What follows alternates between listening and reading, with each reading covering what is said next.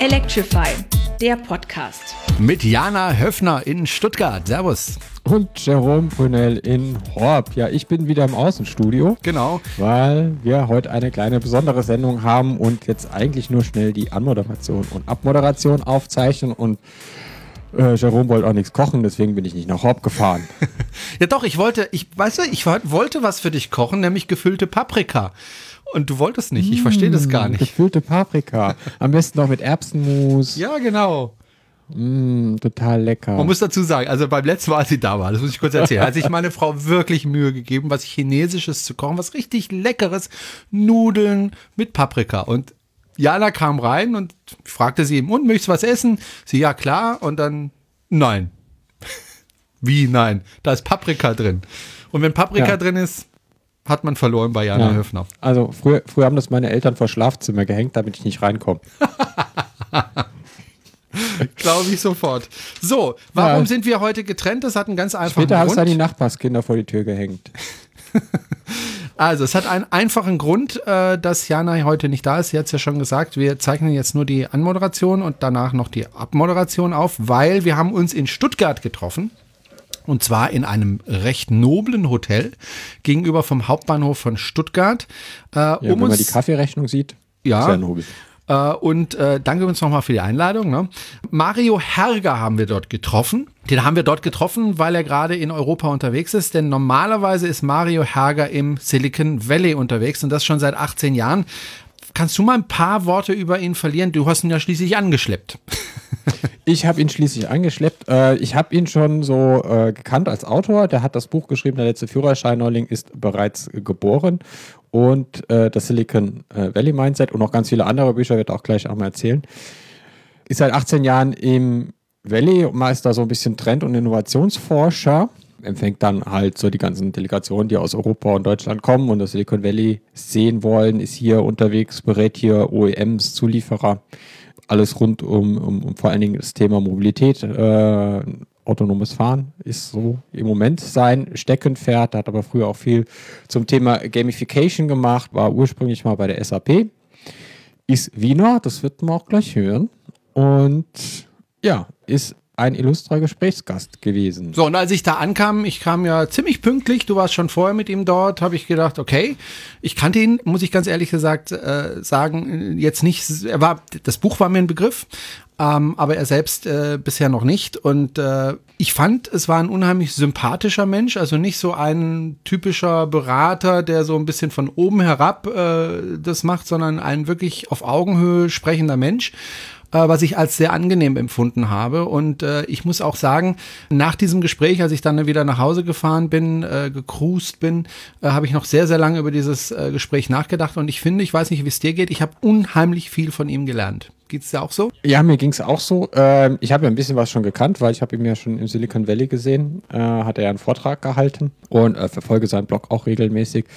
Aber es war so, äh, es war interessant, dass man mal so einen Blick von der äh, außerhalb unserer deutschen Blase auf uns geworfen wird. Also er beobachtet ja Deutschland oder äh, Europa aus, aus der Sicht des Silicon Valleys und hat da natürlich einen ganz anderen Blick drauf, hat ein bisschen größere Distanz natürlich auch zu dem, was hier passiert, kann das alles ein bisschen besser einschätzen ob das alles so kommt, wie er sagt, das wird die Zukunft weisen. Das ist ja immer so bei der Zukunftsforschung. Äh, das ist immer ein bisschen Glaskugelleserei oder Kaffeesatzleserei.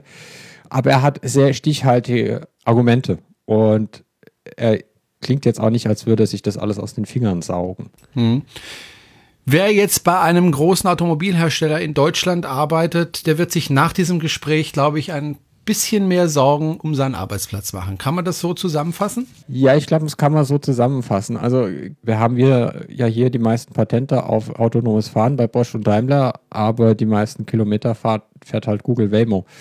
Äh, also die Patente ist zwar schön, wenn man sie hat, aber ähm, sie sagen eigentlich, glaube ich, nichts über den Technologievorsprung tatsächlich äh, aus. Also man muss ja, Patente schreiben ist ja schön und gut, aber man muss die Dinge ja auch auf die Straße bekommen. Ich bin ja auch sehr skeptisch beim autonomen Fahren. Auch nach dem Gespräch bin ich immer noch sehr skeptisch, was das angeht, ob das sinnvoll ist, ob das so schnell kommen wird, wie manche denken. Das, das kann man nicht sagen, weil das mit künstlicher Intelligenz ist ja immer äh, wird ja immer schwerer vorherzusagen, weil die Durchbrüche da ja äh, relativ schnell kommen können. Und ja, wir müssen uns hier ganz schön nach der Decke strecken. Äh, mein Chef hat mal das schöne geflügelte Wort geprägt. Die erste Halbzeit haben wir verloren bei der Digitalisierung. Ähm, jetzt müssen wir in der zweiten ranhalten. Äh, inzwischen sind wir, glaube ich, schon in der Verlängerung und äh, gehen schwer aufs Elfmeterschießen zu und die Hälfte unserer Spieler liegt verletzt am Spielfeldrand. Schönes Bild. Gut, äh, das Gespräch geht etwa anderthalb Stunden. Wir hören uns das jetzt komplett an und dann melden wir uns kurz nochmal wieder mit den Terminen äh, für die nächsten Wochen und Monate. Also, Mario Herger jetzt im Gespräch mit Jana Höfner und mit mir, mit Jerome Brunel. Viel Spaß und ich glaube, das Gespräch kann man sogar zweimal sich anhören, äh, weil er einfach so wahnsinnig viel Interessantes zu sagen hat. Mario Herger. Ja, und direkt aus dem Silicon Valley äh, nach Stuttgart gekommen. Mario Herger, herzlich willkommen. Äh, schön, dass du da bist. Schön, dass du die Zeit hast, dich mit uns zu unterhalten. Äh, Mario Herger hat zwei Bücher geschrieben. Richtig, ne? Zwölf Bücher, zwölf, zwölf Bücher. Aber die letzten zwei sind vielleicht die wichtigeren. Die, die letzten zwei, genau. Da hat man zehn Bücher geschrieben und kaum einer hat Notiz genommen. Und trotzdem schreibt man dann noch ein elftes und ein zwölftes. Genau da braucht man schon ein bisschen Durchhaltevermögen, oder? Nee, das ist, das ist ein bisschen wie bei Harry Potter. Da gibt es auch diese Szene, wo sie aus dem Gedächtnis mit dem Zauberstab sozusagen ihre Erinnerungen in so eine Schüssel ablegen. Und für mich ist ein Buch, meine Gedanken abzulegen und zu strukturieren. Und deshalb schreibe ich Bücher. Genau. Also die zwei bekanntesten sind aber äh, das Silicon Valley Mindset und der letzte Führerschein ist bereits geboren, so heißt auch dein Blog. Ähm, du lebst im Silicon Valley und arbeitest da? Mhm. Ich wohne schon seit, seit 17 Jahren, 18, fast 18 Jahren jetzt im Silicon Valley. Ich komme aus Wien ursprünglich, äh, war drei Jahre lang in Deutschland bei Heidelberg, äh, in Heidelberg bei SAP und dann bin ich 2001, zwei Wochen nach dem September 11 ins Silicon Valley gezogen, nach Palo Alto. Das ist die Gegend zwischen San Francisco und San Jose, wo also die ganzen Firmen wie Apple, Netflix, Uber, Tesla zu Hause sind. Und äh, ja, äh, habe dort weitere zwölf Jahre bei SAP gearbeitet und seit jetzt mehr als fünf Jahren bin ich selbstständig und schaue auf Technologietrends und schreibe Bücher dazu. Was hat das Silicon Valley, was Deutschland nicht hat? Das Mindset. Also die, die im Silicon Valley sind nicht klüger oder gescheiter oder haben Zugriff zu besseren Technologien als wir. Der große Unterschied ist, äh, sie gehen halt unverfrorener, frecher ran. Sie trauen sich. Äh, sie suchen nicht zuerst nach den Problemen für eine Lösung, sondern sie probieren aus. Und das ist ja nicht, nicht so, dass es jetzt die Amerikaner nur sind, die dort sind. Es ist eine große äh, Anzahl von Leuten aus dem Ausland, unter anderem auch unter den dreieinhalb Millionen Menschen im Silicon Valley sind 60.000 Deutsche. Aber spielt da nicht auch das Geld eine ganz, ganz große Rolle? Also wenn ich in Deutschland ein Start-up machen möchte und dafür Geld brauche, muss ich zu den Banken gehen und sagen, liebe Banken, gebt mir doch mal Geld. Und die Banken sagen dann, oh, nein. Ja. Ich glaube, in Silicon Valley ist das anders, weil da gibt es einfach Menschen, die sagen, ich habe eine Menge Geld und ich unterstütze, was weiß ich, den ja. zehn Startups und eins davon funktioniert dann. Es ist nicht so, dass es in Deutschland kein Geld gibt. Ja? Ganz im Gegenteil, es gibt sehr, sehr viel Geld sogar in Deutschland. Ja? Nur wir wissen halt, wie man beispielsweise ein, eine Spedition gründet oder ein, ich weiß nicht, einen Friseurladen macht. Ja? Äh, aber was dort halt das Speziell ist, das sind Risikokapitalsachen. Das heißt, wo man nicht wirklich weiß, wo es kein vorhergehendes Modell gegeben hat. Man muss es dazu sagen, ja, was ist ein, was ist ein Startup? Ein Startup, nein, wir können das nehmen. Was ist ein Startup? Ein Startup ist ein Unternehmen, das nicht weiß, was sein Produkt ist, das nicht weiß, äh, was seine Kunden sind, das nicht weiß, wie man Geld damit verdient. Ja? Twitter ist so ein Beispiel. Ne? Was ist denn das Produkt? Wer sind die Kunden? Wie verdient man Geld damit? Und dazu braucht man natürlich Personen, die äh, auf solche Dinge schauen, die ganz anders herangehen. Ne? Wir schauen äh, bei uns unsere Investoren, also wir haben ja sehr, sehr viel Geld. Ne? Das liegt alles in diesen Stiftungen beispielsweise oder Leute, die aus traditionellen Industrien kommen.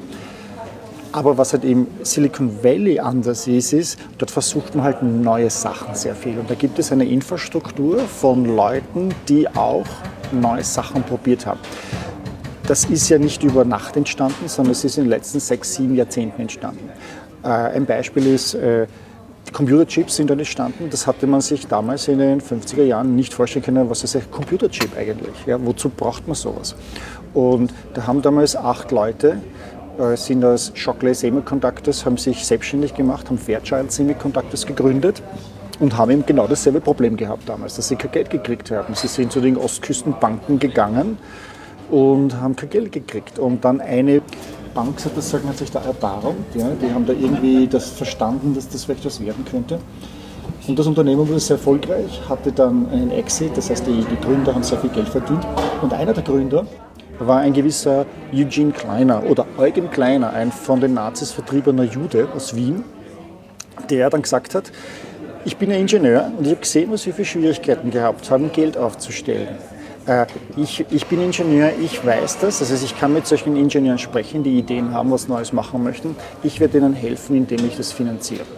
Und Innerhalb von wenigen Jahren sind also aus, dieser einen, aus diesen einen Unternehmen über 60 Unternehmen entstanden.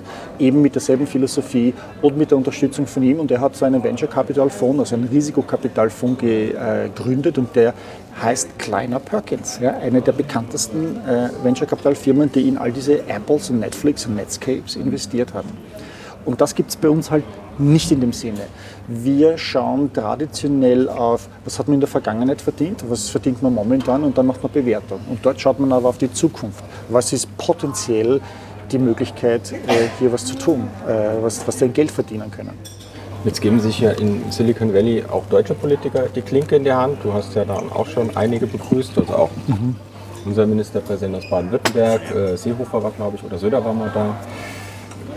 Rheinland-Pfalz, Nordrhein-Westfalen. Ja, merkst ja. du was, dass, dass das auch was bringt? Bringen die was mit nach Deutschland? Funktioniert das dann hier besser? Man sieht halt nicht wirklich, also ich aus meiner Position kann nicht wirklich das beurteilen, ob da was, ähm, ob das hilft. Ähm, es dauert halt eine Zeit, es ist mir auch klar, wenn man als Delegation hierher kommt, in Silicon Valley, sich das anschaut, inspiriert wird, er sieht, wie dynamisch Sachen sind, gerade Baden-Württemberg. Ja. Äh, als man, ich hatte ja das, das, die, das, Vergnügen, eben die Delegation einen Vortrag zu geben über autonomes Fahren und elektrisches Fahren. Und ich glaube, das hat äh, vielleicht doch einen Eindruck vermittelt, wie weit man dort ist und dass man selbst was machen muss. Aber Leute, die dann, wenn man dann wieder zurückkommt, ne, die, die Personen, die dann hier leben, die das nicht miterlebt haben, die glauben das dann nicht. Ja. Das ist sehr schwierig, das ist eine Uphill-Battle. Ja. Das heißt, das ist man kämpft diesen Widerstand an und das dauert eine Zeit. Ich will nochmal darauf zurückkommen, auf die, auf, die, auf die Geldgeschichte. Jetzt beobachtet man das ja in Silicon Valley ja schon relativ lange. Und man sieht ja auch von hier aus, wie erfolgreich das ist. Ich meine, die ganzen Computerfirmen kommen nicht mehr aus Deutschland. Es gab ja mhm. am Anfang äh, ein paar kleinere mhm. Firmen, die eigentlich ähnliche Dinge gemacht haben, wie beispielsweise Facebook, äh, die sich aber nicht durchgesetzt haben, mhm. letztendlich, äh, ja. platt mhm. gemacht äh, worden sind. Jetzt sieht man das doch schon eine ganze Weile, dass das auf diese Art und Weise ganz gut funktioniert. Und dann frage ich mich immer, warum kommt man dann in Deutschland nicht auf die Idee, das ähnlich zu machen und auch äh, mit dem Geld anders umzugehen und mit, mit den Firmen anders umzugehen, als ja. man es im Moment tut. Ich verstehe naja, das es, es, tut sich ja was. Ne? Nur, die, wenn man sich anschaut, Facebook, die haben halt aufsetzen können auf einer Historie von 50 Jahren, wo diese Infrastruktur entstanden ist. Ähm, stell, dir, stell dir das so vor. Äh, das, das eines der bekanntesten Beispiele ist ja Google, die diese Investition vom Andy von Bechtolzheim gekriegt haben. Der Andy von Bechtolzheim ist ein Deutscher. Der hat Sun Microsystems gegründet, von null auf Milliarden gebracht, äh, ist an die Börse gegangen, hat so mörderisch viel Geld gemacht hat dann das Geld genommen, ist also nicht verschwunden aus dieser Community an, an Entrepreneuren und Startups, hat sich eine Insel in der Karibik gekauft und ist weg gewesen, sondern er ist geblieben, hat das nächste Ding gemacht, das war Arista. Und auch das hat er von null auf Milliarden gebracht. Das heißt, es ist hier eine Person, die mehrere Unternehmen in Milliardengröße äh, äh, gegründet hat und gebracht hat. Das heißt, er hat die Erfahrung von einem kleinen Unternehmer mit wenigen Mitarbeitern bis zu tausenden Mitarbeitern und Börsengang. Und das zweimal. Und da gibt es eine ganze Reihe von solchen Leuten mittlerweile im Silicon Valley. Das heißt, die können dich ganz anders coachen. Und als dann die Google-Gründer bei ihm waren, hat er schon nach 10, 15 Minuten gesagt, wartet, ich hole meinen Scheck, mein Scheckbuch, das ist draußen gelegen in seinem Porsche im Auto, draußen in Palo Alto und hat das dann, weil es ein Freund im Haus, nicht, nicht bei ihm zu Hause, und hat einfach unterschrieben. Ja? Und, und da gab es keine Diskussion. Bei uns äh, kommt halt die Bank, ne, die wird jetzt einmal Besicherung haben. Ne? Und dann natürlich, da heißt das auch, es gibt gewisse bereits Vorlagen für solche Termsheets, also das heißt, wie, wie viele Anteile kriegt man etc. und wie läuft das. das. Das sind ja schon so Vorlagen, die man hat, einfach weil man das die ganze Zeit macht. Das ist bei uns halt nicht der Fall, weil man ist erst eigentlich am Beginn. Das heißt, Facebook man konnte bereits auf so eine Infrastruktur aufsetzen. Bei uns beginnt das jetzt erst langsam. Das ist ein Lernprozess. Ja? Wir brauchen Personen, die ähm, auch durch solche Prozesse durchgehen, ein Unternehmen von null auf Milliarden gründen. Und wenn wir aber schauen, äh, welche, wie die Unternehmen bei uns ausschauen, dann sehen wir vor allem viele Familienbetriebe, die auch sehr, schon, schon sehr alt sind. Ich gebe ein Beispiel. Die fünf wertvollsten amerikanischen Unternehmen sind heute Apple, Facebook, Google, Microsoft und wen habe ich jetzt vergessen? Microsoft, Apple, Facebook, Amazon. Amazon kommt noch dazu. Ja, fünf Unternehmen. Die sind 4000 Milliarden Dollar wert. Die sind alle jünger als 45 Jahre. Drei von denen sind sogar jünger als 25 Jahre. Äh, Im Vergleich dazu, wenn du den DAX 30 anschaust, die 30 Unternehmen, die heute im DAX gelistet sind, die sind zusammen 1400 Milliarden Dollar wert, also ein Drittel davon. Die sind, von denen sind 24 älter als 100 Jahre. Die, das, das wertvollste Unternehmen, dort ist die SAP, das einzige Digitalunternehmen. Das ist aber nur ein Viertelwert vom kleinsten Unternehmen bei den Amerikanern, ja, von diesen fünf genannten. Nämlich Facebook hat 580 Milliarden und, und äh, SAP hat 145 Milliarden äh, Börsenbewertung. Ja. Und das heißt, das heißt äh, da kommt, wir, wir schaffen es zwar, unsere alten Unternehmen lange am Leben zu halten, aber wir offensichtlich schaffen es nicht, neue Unternehmen hervorzubringen, die dann auch in dieser Reihe skalieren können.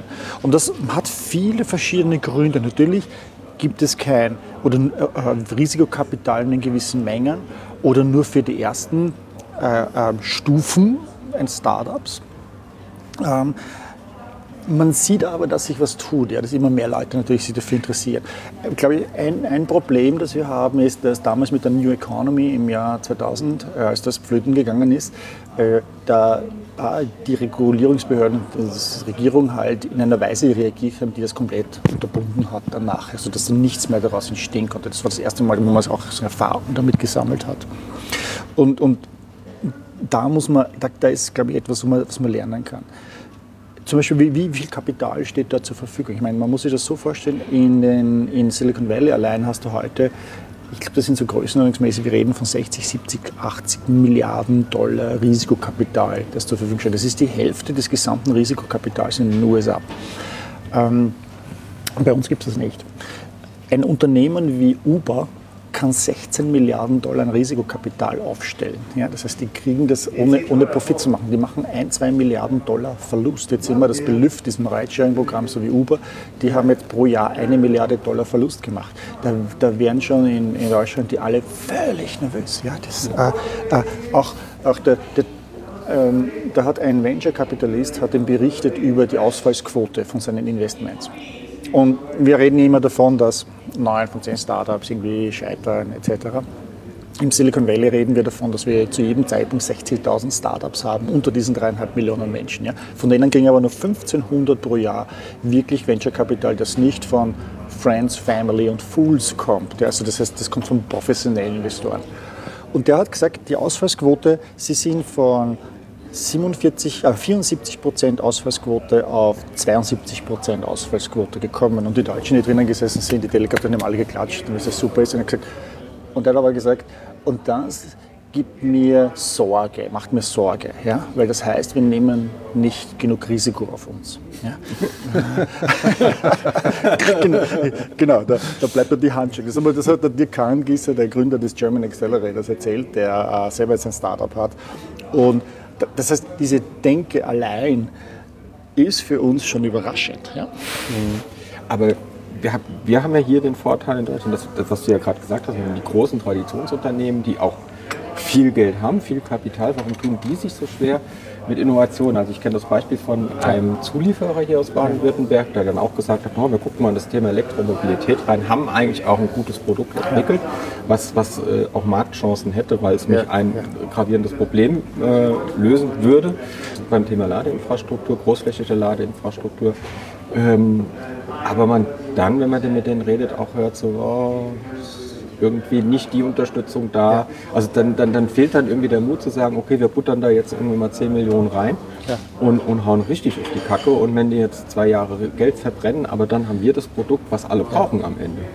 Und warum tun die sich so schwer? Warum tut sich, warum tut sich äh, die Autobauer so schwer, mit, mit, mit Innovation umzusetzen? Es gibt eine ganze Reihe von Gründen. Äh, wir reden einmal zuerst einmal davon, in, in den USA sagen wir, it takes, a, it takes a village to raise a child. Wir brauchen also das ganze Dorf ist daran beteiligt, ein Kind aufzuziehen. Das sind nicht nur die Eltern, die Großeltern, die Tanten, die Onkeln, das sind die Nachbarn, die Lehrer, die, die, der Bürgermeister, äh, jeder, auf der, jeder eigentlich in dieser Gemeinschaft. Das ist genau dasselbe bei einem Unternehmer, bei einem Startup. Du brauchst eine ganze Infrastruktur. Du brauchst zuerst einmal Leute, die bereit sind, mit dir eine Idee durchzudiskutieren und Feedback zu geben. Und nicht, nicht zu sagen, wozu braucht man das? Das braucht doch keiner. Geh, äh, du wirst damit scheitern, das ist nicht produktiv, sondern die damit umgehen und sagen, hast du das einmal probiert, hast du mit dem gesprochen, etc. Also diese konstruktive Dinge. Äh, dann kommt hinzu, dass man natürlich äh, Leute braucht, die bereit sind, auch Geld reinzustecken und, und sagen, lass uns doch einmal 1000 Stück produzieren und schauen wir mal, wie das am Markt ankommt. Ja? Das sind also diese Risikokapitalgeber. Äh, und dann brauchst du aber auch Kunden, die bereit sind, die erste Version zu verwenden weil, und Geld dafür zu zahlen, weil sie ein Problem haben, das wirklich schmerzvoll ist und das lösen wollen. Und bei uns hat man ja so diesen, na warten wir mal, bis die Version 3 funktioniert. Ja? Äh, wenn ich, wenn ich sehe, welche iPhones und Smartphones und, und äh, die Leute hier haben, das sind drei oder vier Generationen alte iPhones. Ja, wenn man lieber wartet, ja, wie das wird. Äh, genau, genau. Oder weil, ja. man, oder weil man glaubt, nicht alle zwei Jahre was Neues kauft. Genau, oder Sprache. Also, die hören immer zu, das will man ja nicht. Also, sind, da ist schon, da ist schon ein Widerstand da an der Stelle dort. Äh, und da ist diese Neugierde fehlt so ein bisschen. Das ist also ein Element. Jetzt muss man noch einmal unterscheiden in Deutschland bei den Unternehmen. Äh, das sind das große Unternehmen, ja, wie die zum Beispiel Automobilhersteller, die 100 Jahre alt sind, wo schon die Gründerfamilien nicht mehr drinnen sind, richtig, also nicht mehr aktiv sind. Oder sind das kleine und Mittelbetriebe? Ein kleiner und Mittelbetriebe haben tatsächlich die Chance, dass sie oft noch ja, familiengeführt sind und damit schnelle Entscheidungen treffen können. Diese Großunternehmer, von denen wir reden aus den USA, die sind fast alle noch Gründer geführt. Das heißt, die können mit eine andere, eine andere Geschwindigkeit machen und Entscheidungen treffen, die für einen Manager äh, äh, sehr kritisch sind. Das hat auch damit zu tun, dass diese Unternehmen, also wir reden von Unternehmer versus Manager. Ein Manager, was weiß ich, ist angestellt? Ein Forscht, genau, der ist angestellt, der ist auf vier Jahre bestellt und in diesen vier Jahren muss er hingehen und seinen, den, den Shareholder Value, den Aktienkurs hochbringen. Ja. Wenn er das nicht schafft, dann ist er weg vom Fenster, der ganze Vorstand weg. Das heißt, man macht etwas, was halt kurzfristig hilft, es zu machen. Auch weil natürlich deren Bonus, deren Boni abhängt vom Aktienkurs. Das ist direkt ein, ein, ein, ein, Elon Musk oder ein Sergey Brin, die denken anders. Nehmen wir, nehmen wir als Beispiel autonomes Fahren. Google hat das Projekt im Jahr 2009 gestartet. Bis heute verdienen sie, die haben sie Milliarden reingesteckt, bis heute verdienen sie äh, keinen Cent. Sie verdienen bereits was, aber das ist natürlich Pipifax. Ja? Wir, ja. wir reden hier von ein paar Bezahlungen, die sie kriegen, damit sie Fahrspuren bei, bei Walmart haben und dass sie jetzt Preise für die Early Riders haben, aber sie fahren halt sehr limitiert und das, das, das deckt die Kosten überhaupt nicht. Google muss man sagen, ist Waymo, ne? Google ist Waymo, ja genau. Ja. Waymo ist, ist diese Google-Firma, diese, diese Google-Schwesterfirma. Also das sind nicht Waymo. mehr diese kleinen ja, Eier, sondern die fahren. Das heißt, zehn Jahre lang, zehn Jahre lang gibt es da kein Ergebnis in dem Sinne, dass wir Geld zurückkriegen. Da ist in deutschen Unternehmen schon zweimal der Vorstand ausgetauscht worden in diesen zehn Jahren. Das heißt, ein Vorstand wird nicht rangehen und sagen, wir bauen jetzt eine Batteriefabrik, die wird aber erst in sieben Jahren sozusagen profitabel werden, weil das ist mir wurscht, da bin ich schon weg. Das bedeutet für mich momentan nur Kosten. Äh, ein anderes Beispiel ist Tesla. Wenn du dir Tesla anschaust, die haben ja dieses Autopilot Hardware Kit 2 drin. Ne? Ja, das ist, das ist, ist noch, ja, das ist der, der, Gott sei bei uns für die deutsche Industrie. Äh, und der wird übrigens nicht weggehen. Also es braucht keiner glauben, der, die werden bald pleite gehen oder so. Die, der Albtraum Ach, wird nicht. Die gehen jetzt gerade der, der, der, der, der, Albtraum, der Albtraum, der Albtraum wird nicht verschwinden. Ja? Und wir können später noch einmal drüber reden. Aber da hast du heute das Autopilot Hardware Kit 2 drinnen. Das sind Kameras, äh, Radar, Unterschalt, das hat natürlich ein Mercedes S-Klasse auch, aber dann haben sie noch einmal diese Grafikprozessoren drinnen. Ja. Das gesamte Ding kostet 1000 Dollar, das gedacht ist, autonomes Fahren zu machen. Aber es fährt noch nicht autonom, weil die Software noch nicht fertig ist. Es wird seit 2016, seit Oktober 2016 bauen sie es in alle Autos rein. Das heißt, da wird mehr oder weniger 1000 Dollar einfach so rausgeblasen. Schlag das einmal vor bei Daimler, schlag das einmal vor als Manager bei BMW. Du hast deinen Job los. Du sagst, pff, Wir, wir bauen das ein, kostet 1000 Dollar, wir sagen es niemandem wir dürfen, und das wird vielleicht in zwei oder drei Jahren funktionieren, wenn überhaupt. Ja? Aber wenn wir doch zu dieser Erkenntnis kommen, gemeinsam, dass das nicht sinnvoll ist, dann frage ich mich, warum die Leute, die das ja entscheiden können, also bei Daimler oder sonst wo, warum die nicht auch zu dem Ding kommen. Oder haben wir da das Problem ähnlich in der Politik? In der Politik werden die Leute für vier oder fünf Jahre, je nachdem, gewählt und ja. wollen dann wiedergewählt werden. Das heißt, die Entscheidungen, die sie treffen in diesen vier Jahren, müssen so sein, dass sie wiedergewählt werden. Das heißt, die Weitsicht fehlt. Stell dir vor, du, du hast als Daimler die Aufgabe, äh, du hörst, äh, Elektromobilität kommt, du hast aber sehr, sehr viele unterschiedliche Meinungen. Dein ganzes Leben lang wurdest du bezahlt dafür, dass du den Verbrennungsmotor baust, ja, dass du einen Dieselmotor baust. Und jetzt merkst du, jetzt kommt die Elektromobilität. Ja. Du kannst nicht einfach sagen, na, jetzt machen wir Elektromobilität, weil das andere braucht man nicht. Das, geht, das gehen ja schon die Kalkulationen los, weil das bedeutet, dass man bei einem Konzern wie Volkswagen, bei einem Konzern wie, wie Daimler 200.000 oder 90.000 Mitarbeiter also wir reden davon, dass in der gesamten Industrie, gesamten Automobilindustrie ein Drittel aller Mitarbeiter daran beschäftigt ist, den Verbrennungsmotor zu bauen, die versorgenden Elemente, die, die, die, das Getriebe und solche Sachen.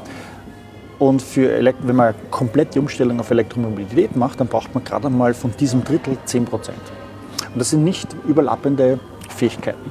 ja, ja, so, jetzt, jetzt kommen wir mal her als Volkswagen-Chef oder als Daimler-Chef und sagen, wir steigen jetzt komplett um, ähm, wir schmeißen die Mitarbeiter raus. Was glaubst du, was da los ist? Ich habe mir damals überlegt, als das Ganze losging mit der Elektromobilität, ähm, habe ich mir Folgendes überlegt. Ich bin ja leider nicht Chef von Mercedes, sonst hätte ich das tatsächlich auch so gemacht. Du wärst doch nicht lange der Chef von Mercedes Wahrscheinlich, äh, weiß ich nicht. Also meine Idee wäre gewesen, ich gründe, eine, ja ja, ich gründe eine, ein Tochterunternehmen, mhm. wie auch immer das heißt, das sich ausschließlich darum kümmert, äh, Elektroautos herzustellen bzw. zu entwickeln. Ja. Ich butter da den Betrag X rein. Also und gebe als Vorgabe, ihr baut mir ja. schöne Elektroautos. Und das Ganze ist völlig unabhängig vom restlichen Konzern. Das ist eine ganz andere Abteilung, mhm. die von mir aus auch noch produzieren kann in den ja. Werken von Mercedes, aber wo einfach eine unabhängige Mannschaft mit einem unabhängigen ja. Chef, der jetzt nicht alle zwei Jahre dann reportieren muss, äh, was er da gerade macht, sondern der einfach machen darf ähm, mit jungen Menschen. Ähnlich hat man das doch auch mit Smart gemacht. Ja, ich glaube, so einfach, so einfach ist das nicht, weil, weil du hast natürlich Ausgaben dafür. Du musst erst einmal ja Milliardenbeträge in so eine Ausgliederung und, und, genau. und in den Aufbau seines Unternehmens stecken. General Motors hat ja sowas gemacht fürs autonome Fahren. Die haben 970 Millionen Dollar aufgewendet, um äh, Cruise Automation zu kaufen. Das ist ein Startup gewesen, das autonomes Fahren begonnen hat. Das haben sie als GM Cruise. Und sie haben auch ein weiterer Grund, warum sie es ausgelagert haben als eigenes Unternehmen, ist, dass sie ähm, in, in, den USA haben wir zum Beispiel bei solchen Startups Stock Options. Da gibt es ja so Aktienanteile, die man kriegt, die, die sehr viel wert sein können, wenn das Startup erfolgreich ist. Und ohne, ohne Stock Options anbieten zu können, und die General Motors Stock Options sind völlig uninteressant, ja, weil die haben kein, kein Entwicklungspotenzial. Aber um Talente, also gerade diese Leute, die man braucht in diesen Technologien, künstliche Intelligenz, ja, äh, Datenwissenschaftler etc., äh, das war ein Grund, warum man das auch gemacht hat, weil konnte man Aktienanteile vergeben. Das heißt aber trotzdem, dass ich Milliarden aufwenden muss, initial, die mir dann sozusagen in meiner Bilanz fehlen. Das muss ich gerechtfertigen. Und da erwarten die Aktionäre, dass, dass die Aktie sich bewegt und, in und, und dann aber passiert sowas, wenn das ausgelagert ist, dann scheint das ja nicht auf, auf diese, in, diesen, in diesen eigentlichen Hauptkonzern. Das heißt, das heißt, es ist Geld, das rausfließt sozusagen. Äh, äh, natürlich gibt es Vorteile, dass, wenn man sowas macht. Ähm, man kann eine neue Struktur aufbauen. Oft ändern sich ja damit auch, dass sie sich die, die Verkaufsabteilung. Ja? Äh, die Verkaufsabteilung ist, wenn man zum Beispiel jetzt rangeht und Daimler hat und man verkauft heute Autos und Taxis. Wir stehen hier, wir, wir, stehen hier, wir sitzen hier gerade vor dem Taxistandplatz. Das sind alles Mercedes-Fahrzeuge. Ja? Mhm. Und jetzt kommt, kommt sagen wir, sagen wir, äh, Daimler sagt, wir machen jetzt das elektrische Roboter-Taxi, wir betreiben jetzt eine Flotte. Na, mit wem glaubst, glaubst, du, werden die sofort in Konflikt treten? Mit den Taxiunternehmen, die sagen, ihr macht uns jetzt Konkurrenz hier. Ja. Das heißt, da, da, da, da, sind die Beziehungen, die langjährigen Beziehungen, die man aufgebaut und gepflegt hat, da tritt man plötzlich rein. Und das kann natürlich ein Startup, das, das keine Beziehungen in dieser Industrie hat, viel einfacher und unverfrorener machen. Und dann eben äh, äh, musst du halt aufpassen, dass du nicht die Leute, die aus der Industrie kommen, wieder reinsetzt, ja, also die aus der Verbrennungsmotor- der Blechbiegebranche kommen, und ich sage das jetzt, das klingt jetzt ein bisschen herabwürdigend, das Blechbiegen ist natürlich, also Mhm. das Formen von Metallen ist ein hochkomplexer und hochqualifizierter Prozess und das sind sie trotzdem wir super. Ja. Ja, aber, aber die Philosophie, wenn du halt aus einem Unternehmen, das als Robotikunternehmen begonnen hat oder als digitales Unternehmen begonnen hat, ist eine ganz andere Herangehensweise an das Ding. Und damit kommen auch Modelle aus dieser Industrie rein. Äh, äh, meine, Geschäftsmodelle in, in der Digitalindustrie sind ganz anders, als die aus einer traditionellen Industrie kommen. ne? Wir kennen alles Freemium beispielsweise in der Software. Du lädst eine App runter, die ist gratis, aber wenn du dann nachher ein paar Funktionen verwenden willst, äh, die du haben möchtest, dann musst du zahlen dafür. Ne? Dann ist es kein, dann, dann zahlst du dafür. Und dieses Modell gibt es im Automobilsektor nicht. Es gibt kein Freemium-Auto in dem Sinne. Ne? Und plötzlich aber legen die das drüber, dass Funktionalitäten nur dann verfügbar sind, wenn du dafür zahlst. Ne? Aber nochmal, ähm, der große Vorteil beispielsweise von Tesla war ja, dass man eben nicht den ganzen Zopf abschneiden musste, Ja. sondern dass man wirklich Blatt nehmen konnte und dort ein Auto draufzeichnen konnte Ja. und dann einfach entwickeln konnte. Einfach Ja, nicht, ja. aber dass man das eben Ja, aber das hat konnte. ja BMW mit, mit, mit dem i3 ja gemacht. hat BMW mit dem i3 zwei. gemacht. Die haben das auch. Ja. Das ist weit. im Unternehmen Ja. selbst, aber sie haben sozusagen geografisch auch woanders hingelegt und außerhalb. Und das, das war, so viel ich verstanden habe, ein, ein SWAT-Team. Ja? Also ein SWAT-Team. In jedem Unternehmen gibt es halt einmal, weiß ich, das Produktteam, ja, das weiß ich, für ein, für ein, für ein 3 BMW zuständig ist oder für die bei für die Module fürs R3 damals zuständig war, ein NetWeaver. Ja? Und dann willst du was Neues bauen und das Kernteam ist aber so beschäftigt mit den generellen Releases des Kernproduktes, dass sie sagen, wir haben keine Zeit dafür oder äh, wir wollen das gar nicht, wir sehen da keine Zukunft da drinnen. Ja? Das heißt, man, man gibt es dann an ein Team, das diese Freiheiten hat und lässt die machen. Und das ist bei, mit dem i3 beispielsweise passiert. Das war ein, ein, ein anderes Team trott und hat es weggelegt, damit es auch weg ist von diesen anderen. Und das, das Produkt ist dann auch ein sehr, sehr gutes geworden. Der i3 ist ein fantastisch innovatives Fahrzeug.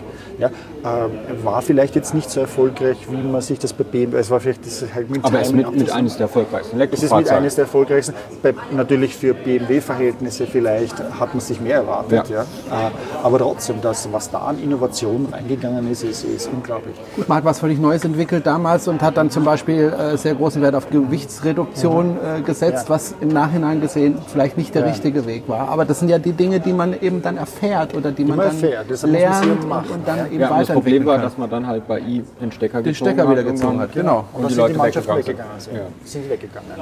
Ja. Ähm, jetzt nochmal, du hast gerade zurück, äh, du hast gerade gesagt, äh, Tesla geht nicht mehr weg. Ich höre ich hör das immer wieder, wenn eine deutsche Delegation da ist, die erzählen mir immer, ach, die Tesla, die gehen ja bald pleite. Ist sozusagen hören wir aber auch. Mit, mit, mit der Hoffnung, die, die, die, diese Bedrohung ist endlich dann weg und dann können wir wieder in Ruhe endlich unsere Autos verkaufen, wie wir sie immer verkauft haben und Aber gebaut haben. wie ja. siehst du, das bleibt die Elektromobilität trotzdem eine Nische oder ist es, ist es einfach vorbei mit dem Verbrennungsmotor global gesehen oder jetzt zumindest mal in den Tja. äh, hochentwickelten Ländern? Wenn man sich die Zahlen anschaut, ja, also die Entwicklungen von den Zulassungen, von der Anzahl der Fahrzeuge, die verkauft werden, dann sieht man schon einen Trend, nämlich dass sich alle 18 Monate weltweit momentan die Zahl verdoppelt, äh, also die, die, die Zulassungszahlen verdoppelt zu dem. Und das ist ein, ein, ein exponentieller Ding, eine exponentielle Kurve, die man da hat. Ja. Das heißt, wenn man vorgeht und sagt, alle 18 Monate sind alle eineinhalb Jahre, verdoppelt sich die Anzahl, dann haben wir wenn wir ausgehen von einem Niveau von 2% aller neuen Fahrzeuge heute, dann sind es in 18 Monaten 4%, in weiteren 18 Monaten äh, 8%, ne? dann geht es auf 16, dann geht es auf 32, dann geht es auf sind wir irgendwann beim 64. Schachbrett. Und dann sind wir, genau, dann sind wir beim Schachbrett, ja, mit dem Reiskörnchen. Dann haben wir in fünf Jahren, in fünf Zyklen, sind siebeneinhalb Jahre, haben wir mehr als die Hälfte aller neuen Fahrzeuge sind Elektroautos. Und das ist bereits 2026. Du hast, du hast ja ein bisschen Einblick in, in die Industrie und unterhältst dich auch mit vielen. Ähm, was, was man hier immer rezipiert bekommt, äh, von Moe vor allen Dingen, äh, das, die Autos werden Ladenhüter. Also die Leute wollen die nicht, die schauen halt sich die Zulassungszahlen an, schauen sich die Antrag, Antragszahlen für den Umweltbonus an. Äh, meine Theorie ist eher, äh, dass alles, was da ist, verkauft wird. Also dass, dass, Ja, dass die ja, Hersteller ja. eigentlich nicht, also Daimler sagt ja, wir sind auf zwei Jahre ausverkauft, äh, Porsche, fährt gerade ein. Daimler mit Abgasmessung rum. Ähm, schon wieder weg, leider. Porsche, Äh, Porsche ist auch schon der ersten, des ersten Jahresproduktion Genau, verkauft, Audi wäre ja. ausverkauft. Ähm, gut, die bauen halt auch nicht so viel, aber wie siehst du das? Ist es tatsächlich so, dass das im Moment das Angebot die Nachfrage begrenzt oder die Es- es- Anfrage, es die ist- Nachfrage? Äh, ich, ich sehe das ähnlich wie du das siehst. Äh, wenn wir in den verschiedenen Foren nachschauen, dort wo also die Enthusiasten drüber reden, wie schwierig es ist, ein Auto zu bestellen. Das heißt, Wartezeiten von neun oder zwölf Monaten zu haben ähm, für die verschiedensten Elektrofahrzeuge. Ähm, dann wird der Bedarf heute sicherlich nicht gedeckt. Das Weitere ist, dass ähm, Händler eigentlich großen Widerstand entgegensetzen, dass sie dieses Auto dir überhaupt zur Verfügung stellen für eine Testfahrt. Ja? Ähm, das hat ganz, ganz gewisse Gründe, weil sie damit äh, bis zu 70 Prozent ihres normalen Nachfolgegeschäfts verlieren würden, ja? weil du keinen Ölfilter mehr zu wechseln hast und kein Öl und keine äh, Zündkerze etc. Das heißt, der Wartungsaufwand ist viel geringer. Wir haben einen Tesla jetzt bei uns, ein Tesla Model 3 zu Hause und da gibt es nicht einmal einen Wartungsplan. Ja? Die sagen ja nicht einmal, ob du alle 10.000 Kilometer kommen sollst oder nicht. Gar kein Checkheft mehr. Was soll der Deutsche dann Genau, genau. Da- Das Einzige, was du machst, ist, du, du kommst einmal Reifen wuchten, ja, Reifen tauschen und, und äh, die, die von der Scheibenwischanlage das Wasser nachfüllen. Das tust du. In Deutschland ist das Thema Technologieoffenheit, weil man will sich das sehr innovativ geben, glaube ich, also von Industrie und Politik und spricht immer von Technologieoffenheit. Ist das in den USA oder im Silicon Valley auch ein Thema, dass man da sagt, ja, wir müssen mal gucken, die Brennstoffzelle im Pkw-Bereich oder äh, diese, diese unsäglichen E-Fuels, äh, die hier immer wieder rumgeistern, also das auf die Idee zu kommen, aus Strom äh, äh, Benzin zu machen oder Diesel zu machen. Ist das da überhaupt ein Thema oder sagen die, Brenn, Brennstoffzelle selber in, also ich, ich und ich rede jetzt natürlich beschränkt, ich bin im Ja. Silicon Valley, das heißt, ich schaue auf die Unternehmen, die dort sind vor allem, ähm, ist, das, ist das nicht wirklich das Thema. Obwohl Kalifornien natürlich Brennstoffzellen, die, hat, die haben die meisten äh, Wasserstofftankstellen, Ja. Äh, die haben es sind strenge Gesetze, aber selbst die sind sehr wenig verbreitet und man sieht, man sieht ich sehe zwar doch äh, Brennstoffzellfahrzeuge, aber es ist kein Vergleich mit dem Anstieg momentan, dem rasanten von, von den Elektrofahrzeugen. Äh, noch einmal vielleicht zur Technologieoffenheit oder so. Ja. Es ist sicherlich Silicon Valley, das ist ein, ein bisschen ein anderer Schlag von Menschen. Ja. Wir haben halt zum Beispiel vor 130 Jahren war halt Deutschland oder gerade der Raum hier, Baden-Württemberg, war halt das Silicon Valley der Welt. Da sind ja diese ganzen Unternehmen entstanden und man hat gegenseitig sich angeschaut, das war so dicht, das war ein enger geografischer Raum und hat sich das angesehen. Wien ähnlich, Wien ähnlich war um 1900 halt auch sowas, da hast du das halt von Architektur über Kunst, über Medizin äh, und da gab es so diese Austausche zwischen diesen, da hat man geschaut, was bedeutet das für uns? Ja? Was, und genau das findet heute eben in, im Silicon Valley statt. Du hast auf einem geografisch sehr engen Raum von 80 Kilometern Durchmesser, San Francisco, San Jose, dreieinhalb Millionen Menschen, mit die bei Beispiel, als das iPad heraus war, am selben Tag in meinem Stammcafé hat er oder iPad gehabt. Äh, weil die Leute neugierig sind, wie funktioniert das? Ich muss das selber anschauen, weil was bedeutet das für meine Industrie? Ja? Äh, deshalb sage ich, Technologie offen, das erwartet man natürlich jetzt nicht von einem ganzen Land. Äh, USA ist sicherlich mal anders, das ist sicherlich nicht so offen wie das Silicon Valley. Das, sind ein, und das kann man auch nicht von Gesamtdeutschland erwarten. Nur was hier passiert ist, wir haben hier halt nicht 80 Kilometer Distanz, also mehr oder weniger in einer Fahrstunde erreicht man alles, sondern wir haben halt hier Stuttgart, wir haben Wolfsburg, wir haben München, das sind schon längere Distanzen, äh, äh, wir haben Rüsselsheim, äh, wenn man die Automobilindustrie betrachtet und dann natürlich die Zulieferer, die sind auch überall verstreut. Das heißt, da ist nicht diese Konzentration auf einen Punkt da. Und dann vielleicht auch nur die Konzentration von einer Industrie, aber nicht von anderen Industrien, von denen man auch reinziehen kann. Ja. Die SAP ist nicht jetzt in, die ist zwar auch in Baden-Württemberg, aber die sitzt sozusagen am anderen Ende von Baden-Württemberg. Ja, die Digitalen, die Digitalos sitzen nicht in Stuttgart. Ne? Ähm, das heißt, dieser, dieser Input von außen, von einer anderen Industrie, dass man von der lernen kann, was es bedeutet, dieser Austausch und umgekehrt, ja, dass, dass die Digitalindustrie von Metallverarbeitung lernen kann, ist nicht in der Intensität da, wenn man einfach das, heißt, das heißt nicht, dass die keinen Austausch miteinander haben, aber ich rede von dieser Serendipität.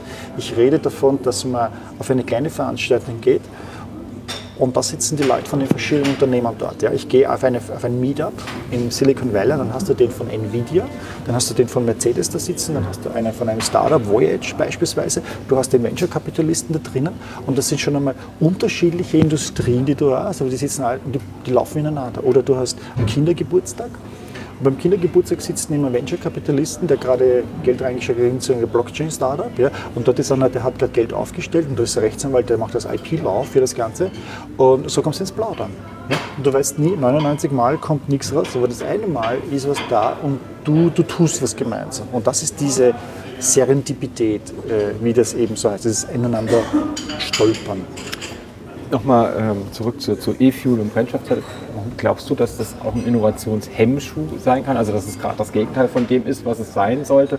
Also dass man, man, man, diese E-Fuels werden ja vor allem von Bosch propagiert, von Daimler, äh, die Brennstoffzelle von Audi, dass man so irgendwie versucht zu sagen, ich versuche an dem alten dran festzuhalten oder die Innovation so weit in die Zukunft zu legen, weil Brennstoffzelle hat kein Deutscher irgendwas, was er serienmäßig auf die Straße bringen kann, zu sagen, ja, wartet mal ab. Also Audi hat es ja lange mit den Elektroautos auch gemacht, hat gesagt, wartet mal ab, wir bringen nächstes Jahr ein super Elektroauto.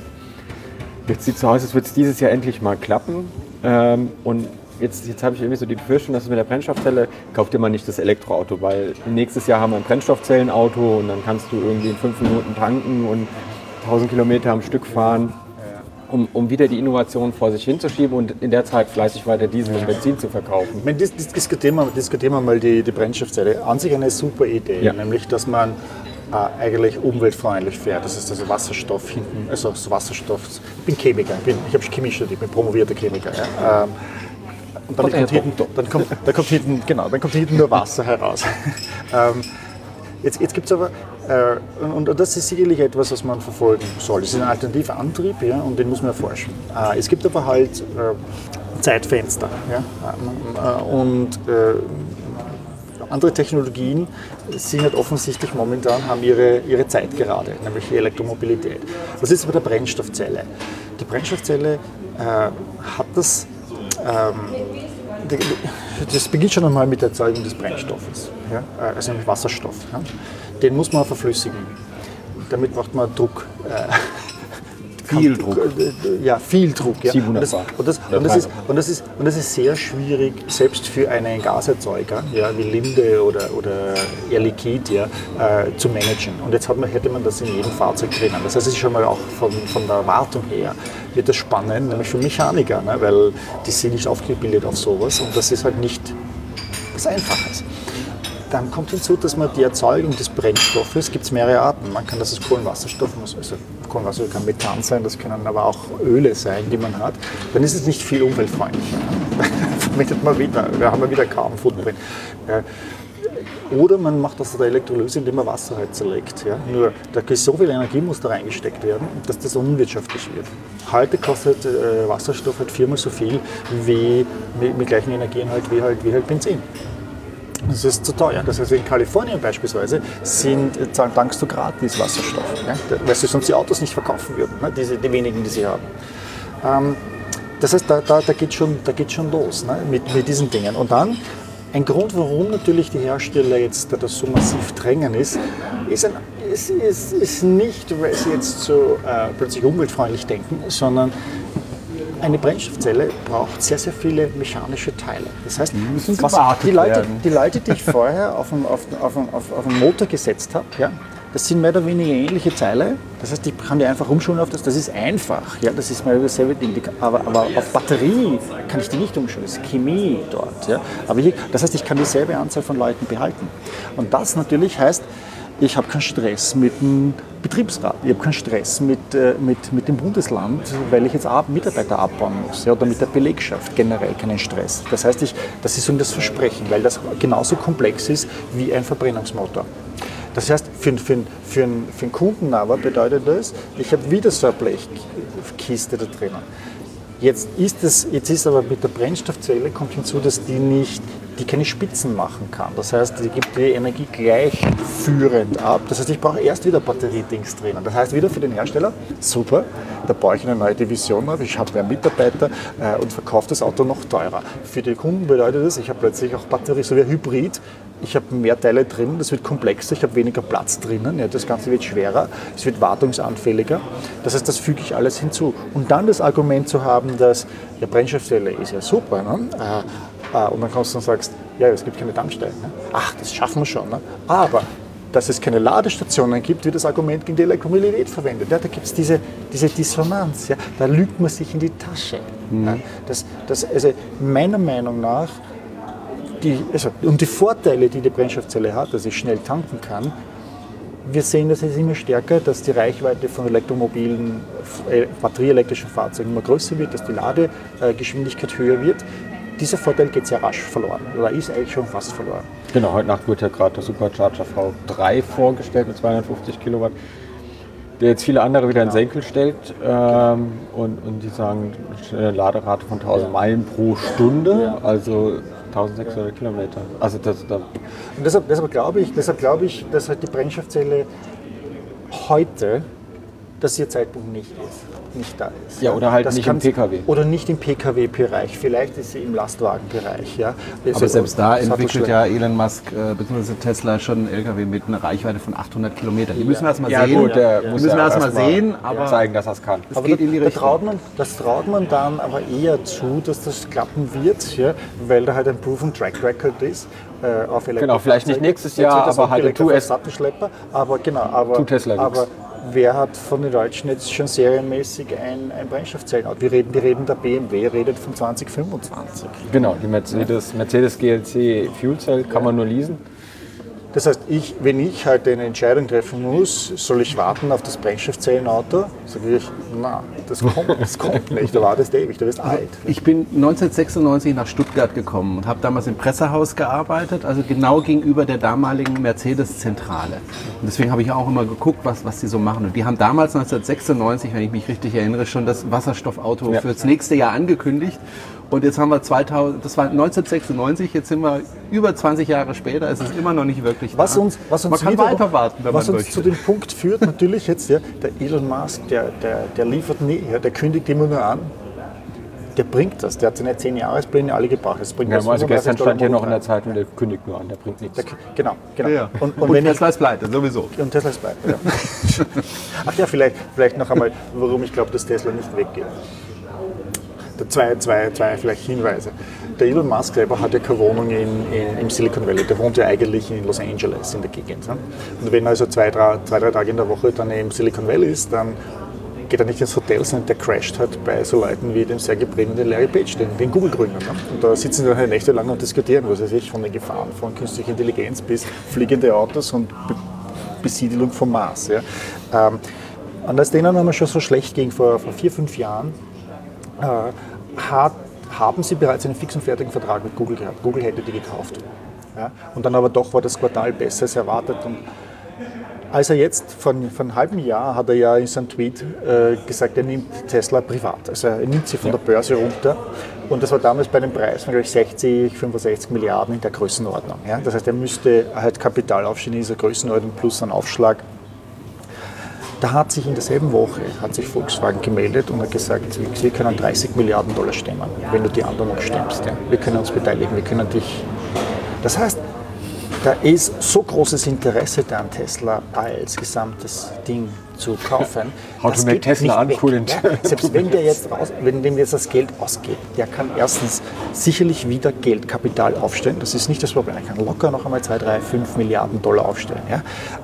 Äh, Oder er sagt, äh, er verkauft das Unternehmen, der hat sofort jemanden an der Hand. Und das geht, das geht innerhalb von zwei Wochen oder drei Wochen. Ja. Ja? Wobei ich glaube, dann würde Apple zuschlagen. Die bezahlen das aus der Vielleicht, Portokasse. vielleicht, vielleicht, macht das, vielleicht macht das Apple, ja, das könnte, könnte sein. Ja? Lass uns hier mal einen Cut machen und mal zum Thema äh, autonomes Fahren, weil damit beschäftigt sich ja auch. Du postest ja immer fleißig, äh, du bist ja quasi so der autonom Car-Spotter im Silicon Valley.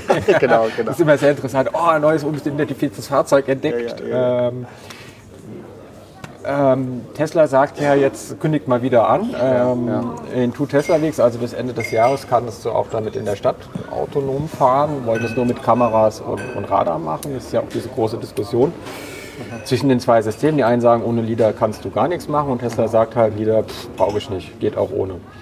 Ähm, glaubst du daran, dass, dass Tesla das mit dem System, was sie jetzt in die Fahrzeuge Ja, verbauen, also jetzt mit ihrem eigenen Videochip und, und der Hardware an Bord bis Ende des Lass- Jahres lass in uns der Stadt vielleicht- fahren können? Ja, lass uns vielleicht, vielleicht einmal generell kurz erzählen, was, was da los ist ja, und dann vielleicht auf diese Unterschiede eingehen, Ja. diese verschiedenen Philosophien. Äh, wir haben heute beispielsweise in Kalifornien haben 62 Unternehmen eine Lizenz, selbstfahrende Autos auf allen öffentlichen Straßen zu testen. Das ist Gesamtkalifornien, 35 Millionen Einwohner. Du darfst auf allen öffentlichen Straßen mit selbstfahrenden Autos fahren. Tesla ist nicht dabei, oder? Tesla ist auch, hat auch diese Lizenz. ja. Okay, aber die waren jetzt bei der Übersicht mit den So, so, lass uns später Okay. nochmal über diese Engagements reden. Ja. Äh, insgesamt betreiben diese, äh, in den USA werden heute, also es gibt noch andere Bundesstaaten, die auch solche Gesetze haben. Ich glaube, die Hälfte der Bundesstaaten haben solche Gesetze, weil ja jeder hofft auch damit, ein bisschen diese Automobilindustrie anzuziehen. Mehr als die Hälfte der Fahrzeuge fährt in Kalifornien. Es sind glaube ich, 1200 Fahrzeuge, die diese Betreiber heute haben auf öffentlichen Straßen. Mehr als 600 fahren in Kalifornien und auch die meisten, die bei weitem meisten. Äh, Und Kalifornien verlangt jedes Jahr auch, es gibt gewisse Grundlagen, Gru- äh, Regelungen, was sie machen müssen. Und eine dieser Anforderungen ist, sie müssen jedes einen sogenannten Disengagement Report abliefern. Jedes Unternehmen, das testet oder eine Testlizenz hat, muss berichten an die kalifornische Verkehrsbehörde. Und die müssen berichten, mit wie vielen Autos sie fahren, wie viele Kilometer sie gefahren sind und wie oft ein Mensch eingreifen muss. Also eine Anforderung ist, ein Sicherheitsfahrer muss drinnen sitzen. Ja. Eine einzige Ausnahme heute, äh, zu der kommen wir dann. Und das ist ein Disengagement. Der Computer hat eine Situation, wo er nicht mehr weiß, wie er weiterfahren soll. Ja? Und dann übernimmt ein Sicherheitsfahrer. Oder ein Sicherheitsfahrer meint, es ist ein Problem mit dem, mit dem Computer, der macht einen Fehler, ich übernehme jetzt. Und damit können wir diese Technologien vergleichen. Also alle, die Kilometer gefahren sind in diesem Zeitraum pro Jahr, äh, berichten das und dann kann man gegenüberstellen, wie viele Kilometer im Schnitt ein Fahrzeug fahren kann, bevor ein Mensch eingreifen muss. Äh, Und da sehen wir halt heute gewaltige Unterschiede. Weil Mercedes beispielsweise testet dort auch. Äh, Und dann haben wir Waymo, diese Google-Firma, wir haben GM Cruise, wir haben Zoox, wir haben Pony AI, wir haben Nissan, ja, all diese Unternehmen, die dort herumfahren. Und dieses Jahr, die aktuellen Zahlen müssten ähm, über, ich glaube, fast 30 Hersteller mussten berichten von den 62, weil sie das volle Jahr gefahren sind. Und von denen haben an die 20 tatsächlich äh, Kilometer auf die Straßen gesetzt, gebracht. Und da stellt sich, da sieht man natürlich sofort, dass Waymo bei weitem der Leader ist. Die, haben, die fahren seit zehn Jahren, die haben insgesamt über 20 Millionen Kilometer im Stadtverkehr gefahren. Die, die fahren jeden Tag 40.000 Kilometer mit ihrer Flotte von jetzt fast 800 Fahrzeugen. Und die haben ein Disengagement alle 18.000 Kilometer. Das heißt, wenn man heute in Deutschland alle 12, ja, im Jahr 12.000 bis 15.000 Kilometer fährt, als durchschnittlicher Weniger als sagen wir mal im oder Jahr. weniger sogar, das heißt, dann fährt das Auto länger als ein Jahr, ohne dass es dich braucht. Und das im Stadtverkehr. Wir reden nicht Autobahn, die einfacher ist, sondern wir reden Stadtverkehr mit Hunden und, und Katzen und, und Menschen und, und Straßenampeln und so weiter, die wir sehen. Jetzt, was, diese, was, ich, was ich mache, ich wohne dort, der große Teil dieser Fahrzeuge fährt natürlich im Silicon Valley, das heißt, ich kann nicht einmal mehr zum Café gehen auf die Straße gegenüber, ohne dass mir eins vor die Nase fährt, ja? also dass ich eins sehe. Ja? Das ist echt jetzt schon stressig, weil ich fahre zum Supermarkt, zwei Minuten und ich habe drei Autos, die ich sehe und dann frage ich denen sofort nach, weil ich die nicht kenne. Ja? Oder weil sie eine neue Blog Konfiguration auf, haben. das ist- Genau, genau. Äh, Das heißt, die, die, gerade die letzten Wochen war was massiv. Da habe ich Ja. fast sieben, sieben oder acht Blogs gehabt. Wie gesagt, Ding schon wieder eines und noch eines. Und, und da gibt es jetzt zwei Philosophien. Äh, Und die eine Philosophie, die eine Gruppe, die größere Gruppe sagt, wir brauchen als Sensoren wie äh, Ultraschall, Radar, Kameras und LIDAR. Und das LIDAR-System ist halt ein Laser-Detection-System. Das heißt, das bildet eigentlich eine dreidimensionale Welt ab. Ja? Und diese LIDAR sind heute sehr, sehr teuer. Die, die teuersten kosten heute 70.000 Dollar und dann gibt es die kleineren, die kosten 4 4.000 bis 20.000 und da braucht man halt mehrere auf einem Fahrzeug. Das heißt, man, man verzehnfacht den Wert eines Fahrzeugs mit so ein paar Aufbauten von diesen, diesen Dingen durch diese Sensoren. Natürlich ist das Elektronik, die Preise werden bald runtergehen. So, Ist auch nicht so schön, die Dinger. das ist ja nicht schön. Natürlich, das ist alles halt experimental, experimentell. Waymo hat begonnen, ja bereits in seinen Fahrzeugen das im Design des Autos reinzubauen. Andere auch, äh, Neo, äh, ähm, Byton und so, die das bereits reinbringen. Und dann gibt es die andere Philosophie, die sagt, wir brauchen keine, wir können, wir brauchen keine LiDARs, wir können das alles mit Kameras abdecken. Äh, weil wir sagen, die dreidimensionale Welt, die das LiDAR kann, können wir durch mehrere Kameras, also Stereo, Sicht und dann durch kluge Algorithmen, die diese dreidimensionale Welt abbilden können.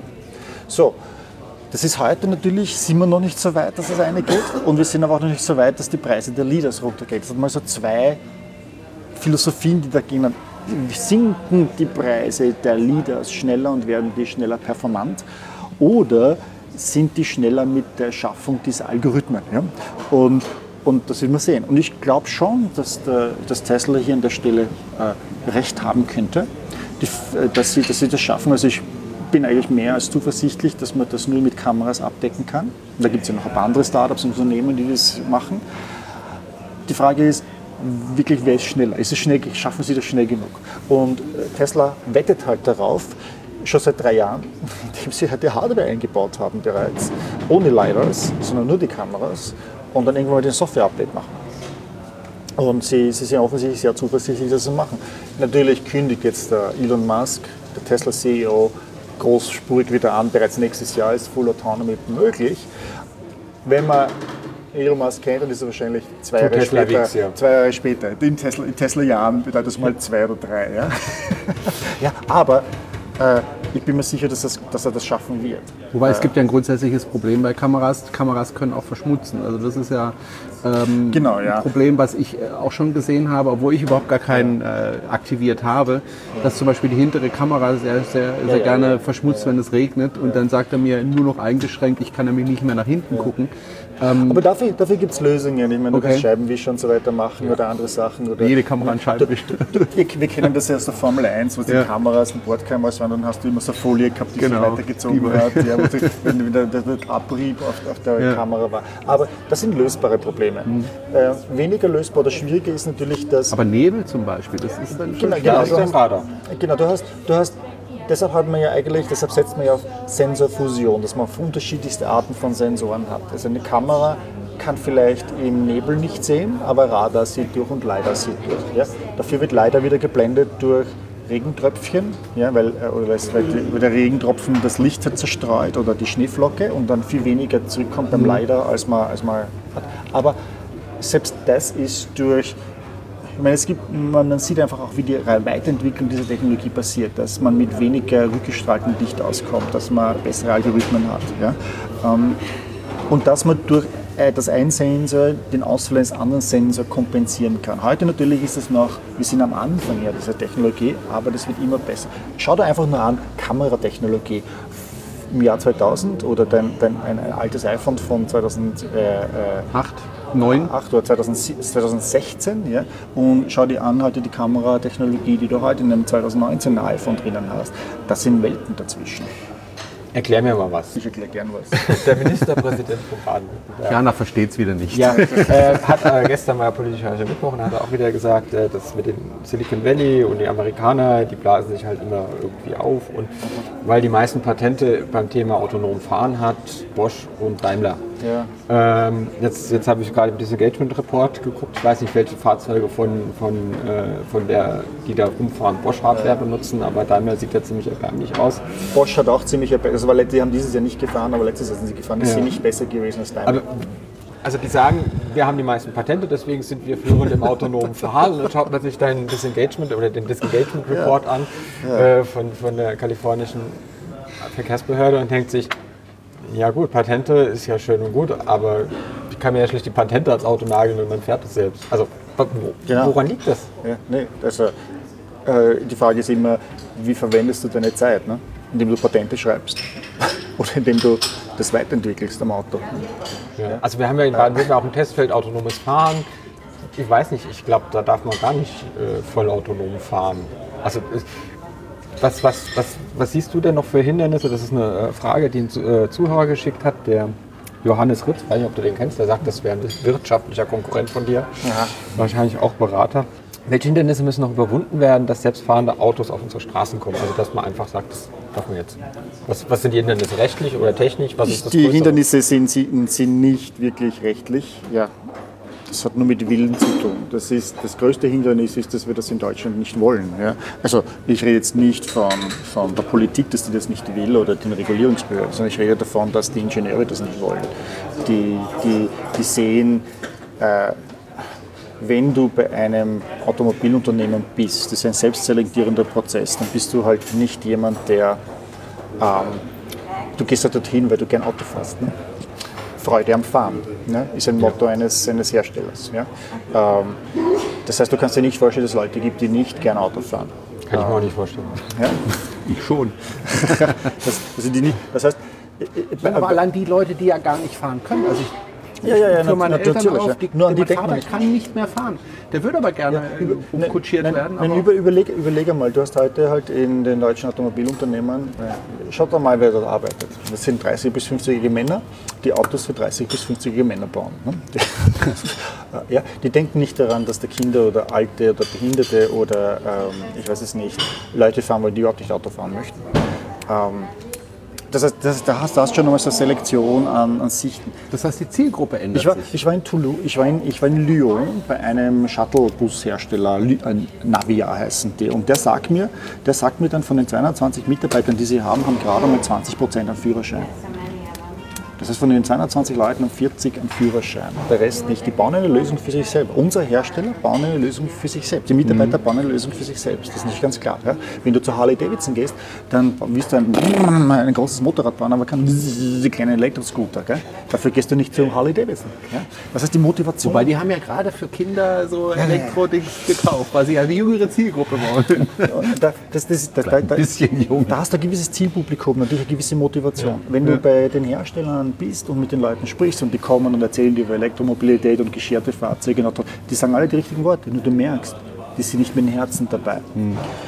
So, was fehlt uns? Und uns fehlt eben genau das, dass die Leute nicht wirklich motiviert sind, daran interessiert sind. Äh, Und das erfordert, erfordert ganz andere Herangehensweisen. Wenn ich, wenn ich wirklich motiviert bin, das zu machen, dann gehe ich hin. Du schau, schau dir nur mal an, die Präsentationen, ähm, wenn Daimler Präsentationen von Fahrzeugen macht. Äh, Ein Beispiel war der Silberpfeil, ne? wo es eine elektrische Version des Silberpfeils wenn ich mir anschaue, die Blogs und die, die Fotos, die die Leute posten zu dem Ganzen, nämlich von Daimler, ja, die sind voll begeistert gewesen, weil es ein Silberpfeil ist, ja, weil das diese, diese, diese ah, Rennkiste da war, mit dieser Historie, jetzt zwar jetzt elektrisch, aber doch. Ne? EQC, hast du keine. Das, das war überhaupt nicht zu verwitzen. Ja? Das war, das war, da war der, selbst, selbst bei der Vorstellung war der Applaus ja enden wollend. Ja? Das, das, da, da hast du Ja, gemerkt, der ist war auch sehr, also das hast du, also man hat, man hat ja gemerkt, da hatte überhaupt keine Begeisterung für das Das war, gehabt. ja, der, das, der, die, das sind, die, die Leute sind nicht dahinter. Die, können, die wollen, ich, lasst, lasst mich in Ruhe mit dem Elektroauto, das soll mein Nachfolger machen. Ja? Das heißt, du hast so eine Person als Vorstand, die nicht daran glauben, naja, dann bist du als Mitarbeiter nicht motiviert. Ja? Glaubst du denn, dass die, ich will mal ganz ketzerisch die Frage fra äh, stellen, ähm, glaubst du, dass in zehn Jahren es Daimler noch geben wird, BMW noch geben wird? Oder werden die aufgehen in andere Firmen? Oder werden die Immer einfach Sind, verschwinden? bleiben, bleiben sie überhaupt Autobauer? Das ist Ja. ja auch die Frage. Also es gibt ja, auch die Diskussion oder die, die, die, die Gerüchte, dass sich Daimler da komplett vom, vom, vom Blechbiegen eben verabschieden will. Weil VW, glaube ich, wird die Kurve kriegen. Hoffe ich zumindest für VW, aber ich bin mir da nicht so sicher bei Daimler und bei, bei BMW. Dazu müssen, wir uns, dazu müssen wir uns anschauen, wenn eine Disruption passiert, wenn disruptive Innovation sich abspielt, und das sehen wir heute, dann verschwinden zwischen 50 und 90 Prozent der vorherigen Platzhirschen. Also die unter den Top 10 waren, sind nachher nicht mehr unter den Top 10. Und das ist egal, in welche Industrie du schaust. Und das Beispiel ist, überleg einfach nur, wenn du alt genug bist, welches Handy hast du im Jahr 2006 gehabt, also bevor das iPhone rausgekommen ist. Ne? Welche Marke? Da gab es Nokia, Motorola, Blackberry, Siemens, Ericsson, äh, Samsung, äh, Sony, ja, so, solche Namen. Ich hatte den MDA Pro. MD, aber den, den kenne ich nicht. Äh, der war, glaube ich, von Ja, Huawei. Blackberry gab es Ja, noch. Ja, das ist, das ist Und der, der Blackberry MDA M, Pro konnte übrigens genau das gleiche wie später das Apple-Gerät, war aber nicht ganz so erfolgreich und war eben nicht so einfach zu Ja, ich, ich, bedienen. hatte damals ein HP-Telefon sogar einmal im um 2000, das war auch so PDA mit Telefonfunktionalität, ist dauernd abgestürzt. So, das sind jetzt sieben oder acht Namen, die wir genannt haben. Und von denen machen wie viele heute noch Smartphones in einem mit signifika- signifikanten Marktanteil? Ein oder zwei. Ne? Das, ist, das ist Samsung, Huawei hast du genannt, oder was ist Huawei? Ja, also, also Gut, die gab es aber damals noch nicht. die- Doch, das MDA Pro. Ah, okay. Ich glaube, aber, ich meine, aber, das aber, du, von- aber nicht in dem aber, Maße, aber alle anderen gibt. sind Ja. aus dem Business raus oder sind eingegangen oder verkauft worden. Mhm. Ja? Und das ist egal, in welche Industrie du schaust. Du, du siehst es auch bei allen anderen. Also der, der, der Clayton Christensen, der äh, disruptive Innovation als Begriff ja ge gemünzt hat, hat das ja schon in seiner Dissertation mit Speicherherstellern damals, mit Disketten, das er, bis Disketten, da waren, hat er immer geschaut, wer war ja in dieser, weiß ich, 5,25 Zoll, 3,5 Zoll Disketten und dann diesen kleineren Speichersystemen, wer waren die Platzhirschen und da hast du immer gesehen, da waren dann plötzlich 50 bis 80 Prozent der, der, der Hersteller nicht mehr dabei unter den, den Top 10. Ja? Das heißt- so, das heißt, für umgelegt auf die deutsche Automobilindustrie und die Hersteller und die äh, Zulieferer, dass wir 50 bis 90 Prozent dieser Unternehmen werden nicht mehr so mitspielen.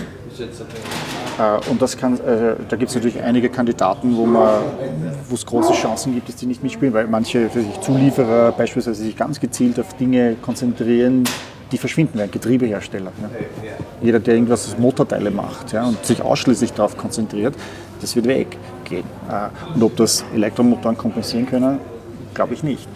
Ähm, Und bei den Herstellern würde es bedeuten, dass von den drei oder vier deutschen Herstellern, also wenn du Opel dazu rechnest, ja, äh, zwei oder drei in der Form nicht mehr existieren oder keine Rolle mehr spielen werden. Ja, wenn sie Glück haben, werden sie gekauft. Wir reden nicht davon, dass sie jemanden kaufen, sondern sie werden gekauft. Volkswagen weiß ich auch nicht, ob die das schaffen werden. Die werden wahrscheinlich, wahrscheinlich werden Teile es schaffen. Vielleicht Porsche, ja, aber äh, wir sehen ja die Schwierigkeiten, die Volkswagen heute hat, zum Beispiel Sourcen zu vertraglich zu kriegen. Ja? Also Batteriehersteller. Ja? Äh, sie kriegen die Rohstoffe nicht, ja? weil die Kontrakte für die heutigen Rohstoffe schon alle vergeben sind und bis die nächsten sozusagen äh, jetzt äh, äh, Depots, also die Rohstoffvorkommen, gesichert sind und ausgebeutet werden können, vergeht einige Zeit. Ja? Und die anderen sind bereits von den, die jetzt schon aktiv sind, wie die Teslas, ja, sind sie schon belegt. Ja? Äh, Und damit müssen sie Preise bezahlen, die für sie nicht wettbewerbsfähig sind. Sie, äh, Batteriefabrik, ja? man hat das ja vor ein paar Tagen gelesen, sie, sie reden davon, dass sie eine Batteriefabrik bauen wollen, Volkswagen. Und dann sagt ihnen der asiatische Hersteller, was? Moment, wenn du eine baust. Wenn du eine baust, dann liefern wir dir jetzt keine Batterien mehr, weil du baust sozusagen die Konkurrenz für uns auf. Das heißt, sie sind in dieser Zwickmühle. Es ist jetzt schon zu spät. Das ist jetzt, dass sie, dass sie, wenn Sie eine Batteriefabrik bauen, dann kriegen Sie jetzt keine Batterien in den nächsten drei Jahren, ja, weil Sie ja dann sozusagen erst die, die Fabrik in drei Jahren da ist und dann müssen Sie erst das lernen, das Ganze. Ja. Äh, Oder Sie, Sie sagen, okay, wir machen das nicht, dann sind Sie immer denen ausgeliefert.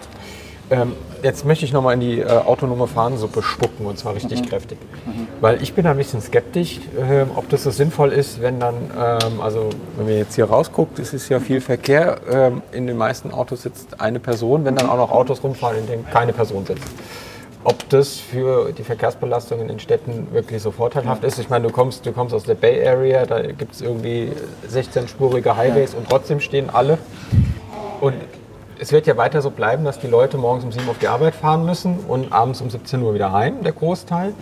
Ähm, Das heißt, man braucht genauso viele Autos, weil der, der Demand Ja. gleich bleibt. Also, wie wird das denn unseren ich, Alltag ich, verändern? Ich, ich versuche mal, ich versuche mal, versuche mal das zu erläutern und zwar, du musst dich lösen von der Denke, dass das linear einfach umsetzbar ist. Ein, ein autonomes Auto ist wie ein heutiges Auto. Schau dir, mal, schau dir mal diese Autos an. Diese Autos, wenn wir da rausschauen, sind wie lang? Drei Meter groß, lang. Ja? Das heißt, da ist, da ist ein Meter oder äh, dreiviertel Meter schon einmal nur für, die, äh, für den Motorraum, den es ja dann nicht mehr geben wird, ne? weil es ja kein also Motor vor, mehr gibt. vorm Fenster steht jetzt so ein äh, Land Rover. die Der ist Taxis, über ja. vier Meter lang. Das Der heißt, ist die Fahrzeuge sind heute dimensioniert in einer Weise, dass sie vier, fünf Personen aufnehmen können und dass sie einen Motor vorne unterbringen. Ja? Äh, wenn du dich erinnerst an die Google Eier, ja, Ja. Diese, diese, diese Autos, die waren ja viel kürzer und keinen Motor haben, weil die Batterie unten liegt. Ja? Das heißt, das Design der Fahrzeuge ist heute ausgelegt auf einen Motorraum, auf einen Verbrennungsmotor. Das heißt, wird sich ändern. So, jetzt kann man natürlich mit autonomen Fahrzeugen hergehen und sagen, wir machen das äh, anwendungsspezifisch. Das heißt, wir machen viele Einsitzer, wir haben zwei Sitzer, wir haben sieben Sitzer. Ja? Ähm, und damit verändert sich die Größe, die Form des Fahrzeuges. Äh, auch wenn autonome Autos äh, das Versprechen einhalten, dass sie 80 bis 90 Prozent sicherer sind, dann kann ich die auch leichter bauen. Ich muss nicht mehr, ich, ich kann beispielsweise den Trabi wieder bauen, ja? also die Pappe, die, die, die Rennpappe, weil die Autos ja nicht in Unfälle verwickelt werden äh, oder viel, viel seltener und damit ich diese Sicherheitsstruktur, die heute sind in jedem Auto zwischen 75 und 175 Kilogramm einfach nur drinnen, weil die Sicherheitsmaßnahmen sind, also Versteifungen an der Tür und, und Airbag und all diese Dinge. Das heißt, du, du musst hier anders denken. Du kannst nicht einfach nur sagen, jetzt das Auto, das wir heute hier sehen, wird einfach jetzt autonom fahren, sondern das Auto ändert sich grundlegend. Das haben wir gesehen bei der Entwicklung von der Kutsche und von der Entwicklung vom Zug, von der Eisenbahn. Die ersten Kutschen, die ersten, Eisen, die ersten Autos, die ersten Eisenbahnen haben ausgeschaut wie eine Kutsche. Ja, es waren tatsächlich, wenn du dir anschaust, die, die britischen Eisenbahnen, die ersten, das waren Kutschen, die auf Schienen gestellt waren, sie mit Ketten zusammengehen. Da, da gab es keinen Schacht, der musste, echt, musste sich rüberklettern über diese Dinge. Ja, äh, weil so haben wir begonnen. Der Motorwagen 1 von Benz ist eine Kutsche, eine dreirädige Kutsche mit einem Motor drauf. Äh, und das ist natürlich eine Wandlung übergangen. Äh, dass das Tesla, ein Elektroauto, wie das noch ausschaut wie ein Verbrennungsmotor, ist eine vorübergehende Entscheidung. Ja, das ist eine vorübergehende Erscheinung, das wird sich ändern. Das hat eben Waymo gezeigt mit ihren Google Eiern, dass es da plötzlich Alternativen gibt. Wir sehen das bei Zoox, die 800 Millionen Dollar aufgestellt haben, um autonome Autos zu machen. Und die wollen eben ein Auto bauen, das kann hin und vorfahren. Ja, und das sitzt drinnen. Äh, also das gibt es schon mit den Shuttlebussen von Navi oder Easy Mile oder Olli, ja, die, die ja auch einfach hin, nach, hin, nach links und rechts fahren, also vor- und rückfahren können, ohne dass du irgendwas umstellen musst. So, das, heißt, das heißt, wir müssen, wir müssen uns äh, beim autonomen Fahren in diese Richtung denken. Auch, dass wir nie 100% aller, aller Bewohner eines Dings in der Raschau unterwegs sind. Wir reden ja von 10% der Leute. Das, das, das sind nicht 100% der Leute. Das heißt, äh, äh, selbst in der Raschauer äh, können die fahren. Und dann kommt hinzu, wenn wir autonome Fahrzeuge haben, heute stehen ja 90% der Fahrzeuge stehen die ganze Zeit nur herum. Ja? Die, ein Auto ein, ein, ein, in Deutschland im Durchschnitt steht 23 Stunden und 22 Minuten am Tag nur herum. Das heißt, das, damit werden natürlich, die müssen irgendwo abgestellt werden. Das heißt, die stehen in Garagen, die stehen am Straßenrand, die warten da auf uns. Ja. Äh, jetzt stell dir vor, wir, wir, wir, wir haben nur mehr 10 oder 20 Prozent der Fahrzeuge auf den Straßen. Weil, weil das sind die Berechnungen, die man, die man, diese Simulationen, die man macht, mit wie vielen Fahrzeugen würde man auskommen, um eben den gesamten Kilometerbedarf abzudecken. Dann hättest du plötzlich viel, viel mehr Fläche. Die Fahrzeuge müssten nicht Radwege mehr, zum es müsste keine Ampeln mehr geben oder, oder, oder keine Kaffeevorgarten. Ja. Ja. Wir bräuchten keine Ampeln mehr. Das heißt, heute haben wir auch viel Stau, weil die Ampeln sind, du musst Park stoppen irgendwie. Die Fahrzeuge könnten durch die Kreuzungen durchfahren und sich synchronisieren, so wie wir uns durch Menschenmengen bewegen. Ja, es gibt da so schöne Animationen. Aber Ich weiß nicht, ob ich das will, Ja, da das sich wahrscheinlich in die mit Hose 80 schießen, da- was so passiert. Ja. Aber, aber stell dir mal vor, da, da hast du also in dem Sinne keine Verzögerung mehr. Ja?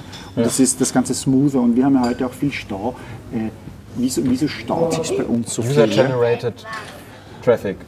In, in, ein Beispiel ist Los Angeles. Ja? Los Angeles zwischen 12 und 13 Uhr sind 96 Prozent aller Autos dort auf der Suche nach einem Parkplatz. Einer, der Parkplatz sucht, fährt langsamer, fährt ein bisschen erratischer. Ja? Das, der fährt links, rechts, weil er jetzt was sieht. Ja? Und damit stoppt er den Verkehr wieder und natürlich kommt es zu diesen Unfällen. Und autonome Autos gaffen nicht. Die, genau, fahren die, nicht. Die machen das. Die setzen, die, machen, die setzen dich einfach ab und fahren wieder weiter und nehmen den nächsten mit. Ja. Das heißt, das heißt da, da, wenn, das, wenn das funktioniert, wenn sich das so entwickelt auf diese Weise, dann könnte das eine enorme Entlastung bedeuten. Mal angenommen, du hättest jetzt äh, ein oder zwei Wünsche frei, ich weiß nicht, wie viel es dafür braucht. Äh, und du wärst jetzt irgendwie ein hohes Tierverkehrsminister von Deutschland oder der Chef vom Daimler. Ähm, der ist ja leider schon wieder besetzt. Also die Hürde ist ein bisschen niedrig, Verkehrsminister von Deutschland. Also schlechter geht es ja fast nicht, ehrlich ja, da gesagt. muss, da muss ich halt noch ein bisschen unbeliebt machen bei der CSU, Ja. dass du das Wenn ich was zu sagen hätte. Ne? ja, wenn du was zu sagen Aber auf hättest. mich hört ja keiner. Ähm, was, Jetzt was, schon. Was müsstest du für Maßnahmen oder was würdest du für Maßnahmen einleiten, dass wir eben in zehn Jahren bei dieser Vision sind, die du gerade beschrieben hast? Das 90 Prozent der Fahrzeuge sind halt einfach nur noch Pots, die Leute transportieren. Ich glaube, ich glaub, ein großes Ding ist, ein, ein, äh, im, Prinzip, im Prinzip ist rechtlich äh, alles da. Ja. Auch wenn viele sagen, das ist nicht da. Das ist alles erlösbar. Das heißt, da ist eigentlich meiner Meinung nach die Leute, die müssen getreten werden, dass sie das jetzt machen. Das ist, dass es keine Diskussion gibt, dass das kommen wird. Dass du die Leute, das geht echt darum, dass du die, die, die Leute motivierst und zusammenbringst. Ich glaube, der große Ding ist, das große Ding, wir haben, wir haben in Deutschland heute ein einziges Startup, das ein selbstfahrendes Auto baut. In Kalifornien von den 62 Unternehmen, das sind ja nicht alles OEMs, ja, das sind 7, 8, 9, 10 OEMs dazwischen, ja, vielleicht ein paar größere Digitalunternehmen, heißt 50 Startups, die das machen. Und wir sind das Autoland, wir haben das Auto erfunden, wir haben ein freaking Ja, deswegen schaffen wir es ja auch nicht, ja. Ja. Wir müssen, hier fehlt, äh, wie, wie, was wir brauchen, ist ein Sputnik-Moment. Ja? Und ich würde versuchen, als, ähm, ich glaube, als, als jemand, der zuständig ist, den Sputnik-Moment hervorzurufen. Das Sputnik-Moment, wenn man das kennt, die Amerikaner waren so geschockt, dass die Sowjets den Sputnik als Satelliten raufgebracht haben, dass sie sich angestrengt haben, die Mission aufgegeben haben, in zehn Jahren müssen wir einen Mann zum Mond bringen. Ja? Äh, so einen Sputnik-Moment gab es vor kurzem für die, äh, für die Chinesen. Ja? Als der Lee Sedol gegen, Deep, ähm, gegen What's, ähm, AlphaGo verloren hat, im Go-Spiel, ja, war das, und äh, Go ist ein, ein asiatisches Brettspiel, das, äh, äh, das weniger komplex ist als, als Schach, aber höhere Permutationen erlaubt. Also für, für, das kann man nicht vorausberechnen. Und dann hat damals dieser Computer von Google, äh, der AlphaGo, hat den Lee Sedol geschlagen. Gibt's bei Netflix eine nette Ja, Doku ja, zu. ja, so super Doku, also interessant anzuschauen. Ja. Und das war für die Asiaten war das ein Sputnik-Moment. Die haben in diesem Moment hat China verstanden, auch die Obersten, auch die, die, die, die da in dieser Apparatchiks. Apparatchiks sind, ja, dass wir, die, die sagen, dass wir als Chinesen müssen bis 2030 führend sein in künstlicher Intelligenz. Was uns als Deutsche fehlt, ist dass wir solche Visionen gar nicht haben. Dass wir gar nicht solche Marschrouten vorgeben. Ja, dass wir sagen, das ist unsere Industrie, wir können uns das nicht aus der Hand nehmen lassen. Wir müssen äh, bis zu diesem Zeitpunkt das haben und wir, stecken, wir tun alles, dass es klappt. Ja? Wir tun alles, was notwendig ist und wir geben diese Mission aus und wir, wir lassen es dann nicht herum. herum. Und, und das, da, ist, da ist ein bisschen, glaube ich, wo heute alle irgendwie lahmarschig sind. Ähm, es gibt so diese, diese Dinge, wir wollen eine Million Elektrofahrzeuge haben, nur wie ernsthaft ist man da. Ja? Man, man macht dann erst wieder. Leitmarkt. Wir, wir sind der Leitend, genau. Und dann macht man aber erst wieder äh, äh, äh, Interventionen bei der EU, dass Abgasregulierungen äh, später kommen oder nicht so streng gesehen. Und man geht nicht vor gegen solche Betrügereien wie diese Schummelei und so weiter. Das, ist, das hat man da, da, da ist schon Schuld bei allen Beteiligten. Ja? Äh, und, und jetzt, was jetzt halt passiert ist, dass du halt in äh, Länder hast, wie in der Silicon Valley äh, oder Regionen hast, wie das Silicon Valley oder China, die da mit einer völlig anderen Geschwindigkeit und Motivation reingehen. Und wir haben das nicht. Und wir müssen diesen Sputnik-Moment erleben. Was wir machen, wo wir halt immer, wir lullen uns ein, wir reden uns ein, das kommt nicht, das interessiert keinen, das will ja niemand und so weiter, bis es zu spät ist.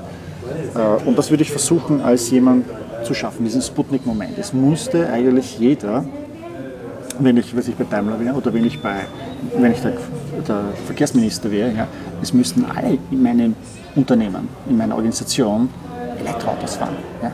Es müssten alle mit einem autonomen Autos unterwegs sein und im Silicon Valley mal das live erleben. Ja. Und, und dann einen Marschplan machen.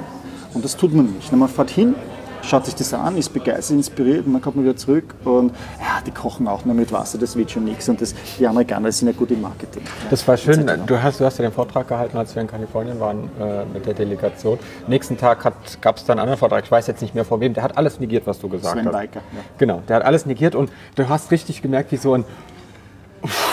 Also nach deinem Vortrag waren ja echt alle so, uh, fuck, wir sind am Arsch. Äh, Und dann kam am nächsten Tag der nächste Beitrag. Du hast so ein Aufseufzen durch den Raum gehen sehen, so, oh Gott, ist alles nicht so schlimm, wie der Herr Heger gesagt hat. Wir, wir können, wir können Ja, wirklich es so tun, wie wir das bisher getan haben. Aber was, was, äh, was, Nur, was, die, die, die Frage ist hier, die Frage ist immer, ich zeige ich zeig die Videos, ich zeige die Daten. Ne? Ähm, jetzt kann man natürlich hergehen und sagen, das sagt jetzt irgendeiner, der, der kommt aus der Autoindustrie, der sagt uns das jetzt anders. Ja? Und ich komme nicht aus der Autoindustrie, aber ich sitze dort und sehe das und zeige die Videos. Ja?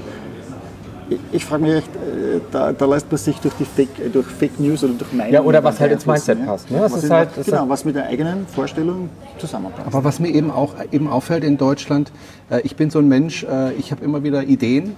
Äh, Jana kann ein Lied davon singen äh, und das sind viele verrückte Ideen darunter. Zum Treiben WhatsApp mit irgendeiner Ja. komischen Genau. Kugelschreiberzeichnung. Äh, ich habe Ideen äh, und 99 Prozent dieser Ideen sind Schwachsinn. Natürlich, ja. Ja. Aber du weißt nicht Und- welche. Nach kurzer Zeit schon, nach einem Gespräch mit Jana oft schon. Aber Beispiel, äh, ich mache ja dieses äh, Elektroauto-Treffen in, in Horb. Da hat auch jeder zu mir gesagt, vorher in der Stadt Horb, ja, also wenn du 20 Autos zusammenkriegst, ist das schon super. Und ich habe gesagt, nee, ich krieg mehr Autos zusammen. Und jetzt sind wir innerhalb von zwei Jahren eines der größten Treffen überhaupt in Deutschland geworden. Das war eine verrückte Idee von mir, wo ich einfach wirklich auf dem Neckar stand, auf so einer Brücke und gedacht habe, wäre eigentlich geil, wenn diese Wiese, die da ist, mal voll mit Elektroautos wären. Ähm, und ich habe immer wieder solche verrückten Ideen und merke aber, wenn ich mit diesen Ideen an Menschen rantrete, die Entscheidungen treffen, dann heißt es immer sehr, sehr schnell, äh, ja, bist verrückt oder äh, ist ein Luftschloss oder was weiß ich. Im Moment überlege ich, wäre doch toll, wenn wir in Horb eine, eine Seilbahn haben, weil wir haben Probleme mit dem Verkehr Oh Gott, ist der in, in Horb. Ja. Äh, und und, und äh, Cyber coole Idee. ja, also Merkst sofort, der dafür will anzuschauen. ja, und, und ich halte es aber immer noch für eine gute Idee. Aber ich merke, die Leute fangen gar nicht erstmal an, drüber nachzudenken. Äh, ist das jetzt wirklich eine bekloppte Idee oder können wir Nicht da was rausziehen, wo- woraus wir was Positives machen können? darf, darf ich Das gerade mag nochmal ich bei allen. Auf, auf ein konkretes Beispiel verdichten? Also, äh, es gibt ja eine Partei in Deutschland, die hat im letzten Bundestagswahlkampf mit German Mut plakatiert. Äh, eine liberale Partei, äh, die sich dann so, wir sind die Startup-Partei, wir sind innovativ. Äh, und jetzt zeigt sich, dass, dass ihr Zugpferd, äh, der Herr Lindner, ähm, alles, was, was in Richtung Mobilitätswandel, also da geht da geht es ja nicht nur um, um den Austausch des Antriebs, sondern es geht um autonomes Fahren, es geht darum, wie können wir andere Verkehrskonzepte für, für Innenstädte. Sie sagt ja, das wäre alles ein Feldzug gegen das Auto. Ähm, der Benzinmotor hat noch äh, 100.000 Jahre vor sich und, und das ist alles Mumpitz. Wie, wie geht das denn zusammen, dass jemand, dass eben, dass jemand äh, sich als, als innovativ und, und ich, bin, ich bin der Kumpel der Startups äh, und dann, Das wenn es konkret wird, wieder Das zurückzuckt? sind, das sind halt äh, äh, Lippenbekenntnisse, ja, die, die dann halt nicht, äh, denen keine Taten folgen ähm, und wo, glaube ich, dann eine ganze Reihe von Selbstreflexion fehlt. Ja? Ähm, in, Im Silicon Valley hast du halt diese Selbstreflexion aus einem einfachen Grund. Da kommt ein, so ein durchgeknallter Startup-Gründer zu dir und sagt, du, ich habe diese super Plattform, da können sich 140, da können sich die Menschen 140 Zeichen Meldungen verschicken. Ne? Und das ist ein Scheißdreck, wer braucht sowas? Ja? Wie ist der überhaupt reingekommen hier vor, vor meine Tür? Ja? Äh, so, und dann wissen Sie, das ist nicht Twitter, ja, das ist 24 Milliarden Dollar wert. Ja? Das ist mehr als der Großteil der Unternehmen im DAX. Ja. So, äh, mit 3.500 Mitarbeitern. Und die natürlich einen sehr, sehr prominenten Twitterer heute hat, ne? der, der viele Tweets absetzt. So, der, der sehr viel Aufmerksamkeit erregt. Aber was ich sagen will damit ist, diese Leute, die gesagt haben, so ein Scheißdreck, und ich war auch so, ich meine, ich habe auch das, so plötzlich, wer braucht sowas? Die haben heute, was man nennt FOMO, Fear of Missing Out. Ja? Die hätten die Möglichkeit gehabt, sehr früh zu investieren und haben gesagt, so ein Blödsinn. Und dann plötzlich ist das Milliarden Dollar wert und dann erst haben sie verstanden, was das ist. Es ist halt wirklich schwierig, jede Idee, jedes Ding, das wir heute selbstverständlich sehen, hat einmal als blöde Idee begonnen. Einen Motor auf eine Kutsche setzen, ist die blödeste Idee vor 150 Jahren gewesen. Ja? Äh, unmöglich braucht ja niemand wozu. Unter der Erde fahren lassen, na sowas Blödsinniges wäre ja, halt wissen wir, U-Bahn-Zug, ja, Auto im Tunnel, ja, völlig normal. Jedes Ding, das wir hier jetzt auf unserem Küchen, also in unserem Kaffeetischchen hier stehen haben, hat einmal als dumme Idee begonnen. Wer braucht sowas? Handy, wer braucht sowas? Ich soll mir ein Festnetz anrufen. Ich soll mir zu Hause anrufen, wenn ich zu Hause bin. Ne? Heute, wer hat heute noch Festnetz? Ja? Wenn man diese Selbstreflexion macht, wie falsch man schon gelegen ist, wie oft, ja, und, und sagt, wir machen eine andere Herangehensweise, nämlich anstelle zu sagen, so ein Blödsinn, sage ich lieber, ich verstehe es nicht, aber erklär es mir. Kann man das machen? Hast du mit dem gesprochen? Und das ist eine andere Diskussion. Und damit hilft man nämlich auch der Person, die diese Idee hat. Zum Beispiel, wenn du sagst, Seilbahnen in dem Ort, ja, sagst du, wie würde das funktionieren? Ja? Gibt es da Beispiele? Natürlich, da gibt es Beispiele in verschiedenen Städten, wo Seilbahnen verwendet werden für Personen. Ich glaube, Rio de Janeiro hat sowas. Ja? Äh, Lima. Barcelona. Ja, Lima, ja, genau, genau. Also, Koblenz. äh, ja, ja. Oder, Wuppertal oder, vielleicht oder sowas bald. wie Wuppertal. Ja. Also Wuppertal hatte diese Schwebebahn noch ne, und Mhm. das Ding.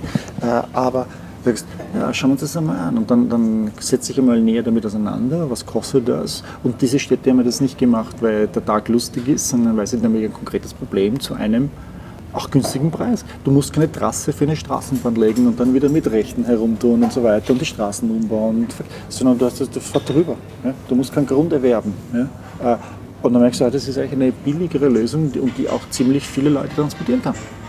Ja.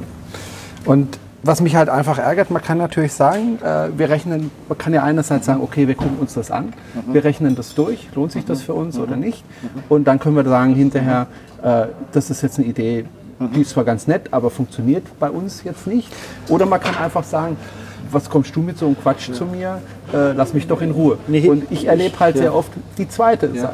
Was, was, was, ich halt, was ich halt hier meine, ich meine, ich komme ja aus, ich war bei, ich war bei einem großen deutschen Softwarehersteller, der größte deutsche, das wertvollste Unternehmen in Deutschland, ja, war ich jahrelang und da war ja eben mein, genau meine Aufgabe, auch die letzten, die Hälfte meiner Zeit dort, neue Ideen irgendwie zu ermöglichen.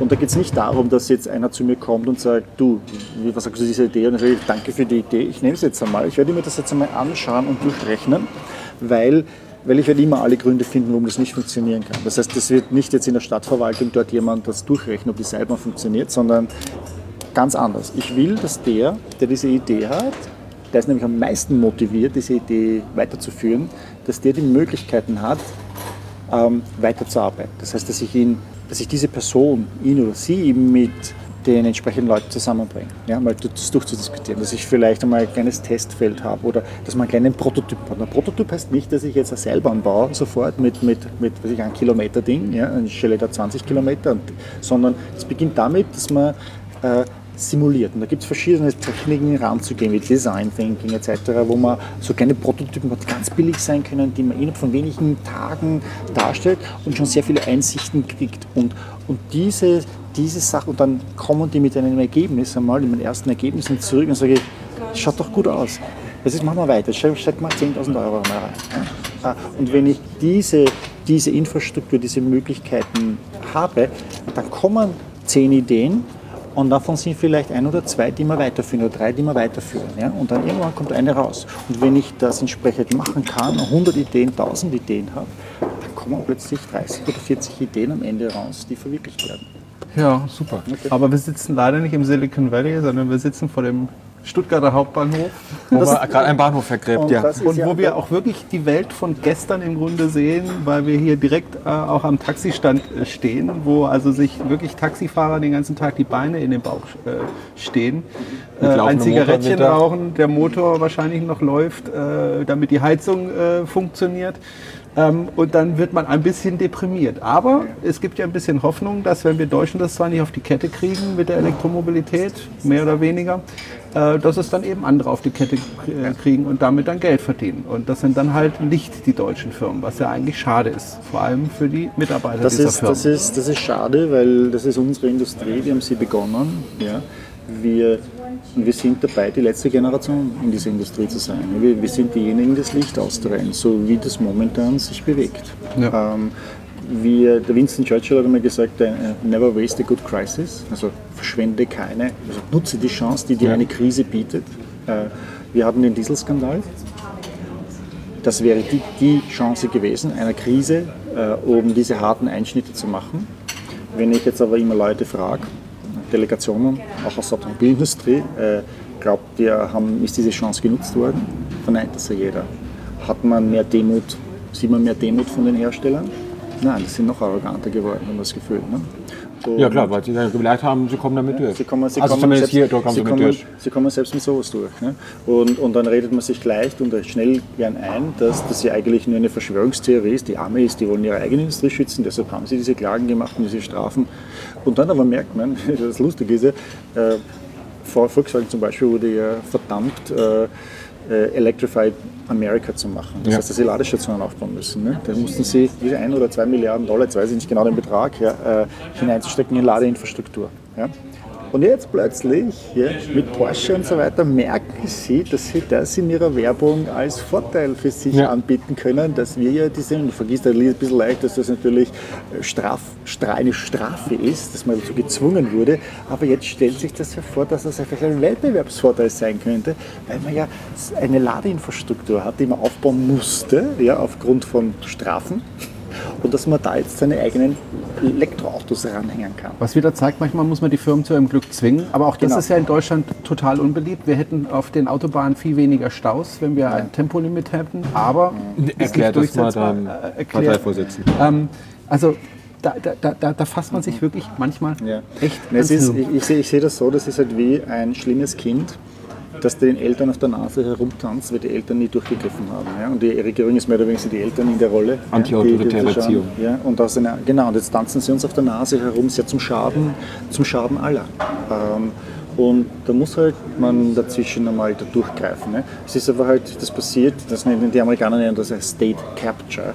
Das ist, wenn eine Industrie oder eine, eine Gruppe so, so einflussreich wird, dass sie Behörden und Regulierungs Beeinflussen kann. Organe so beeinflussen können, dass die Gesetze für sie geschrieben werden. Ja? Und das, das bringt mich nämlich auch zu dem Ding, weißt, sie können super die Abgasregelungen sozusagen sich schreiben lassen, diese Regeln. Da haben sie alle, da, da, da interveniert die Bundeskanzlerin in, bei der EU, dass das verzögert wird oder nicht so streng ist. Ja? Aber schade dann- nur, dass sie halt da keinen Einfluss Ja. üben können bei den Chinesen zum Beispiel. Genau. Und, und bei den, bei den, beim autonomen Fahren, ja, plötzlich sind ihnen die Hände gebunden, weil es ja keine Gesetze gibt, dass sie mit den autonomen Autos auf den Straßen fahren.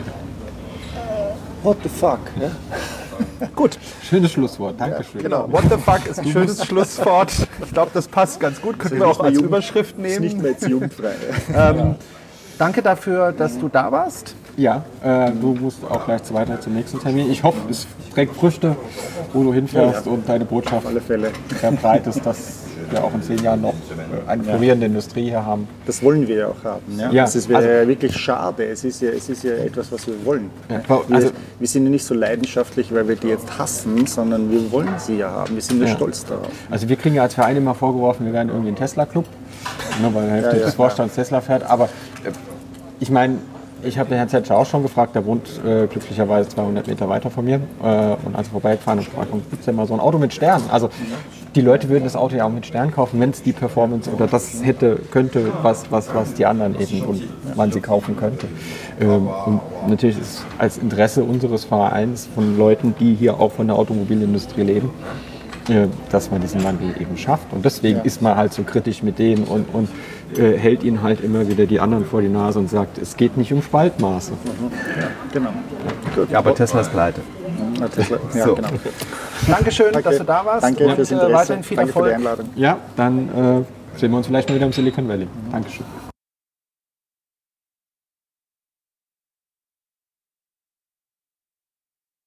So, das war Mario Herger im Gespräch mit uns und äh, sorry für die Tonqualität, aber es war echt nicht einfach da drin aufzunehmen. Äh, es liefen dauernd Leute um, um uns herum, dann lief immer wieder mal eine Kaffeemaschine. Mein Sohn äh, wollte auch irgendwie was, aber ich denke, ich habe es jetzt vom Ton einigermaßen hinbekommen, dass man es gut verstanden hat.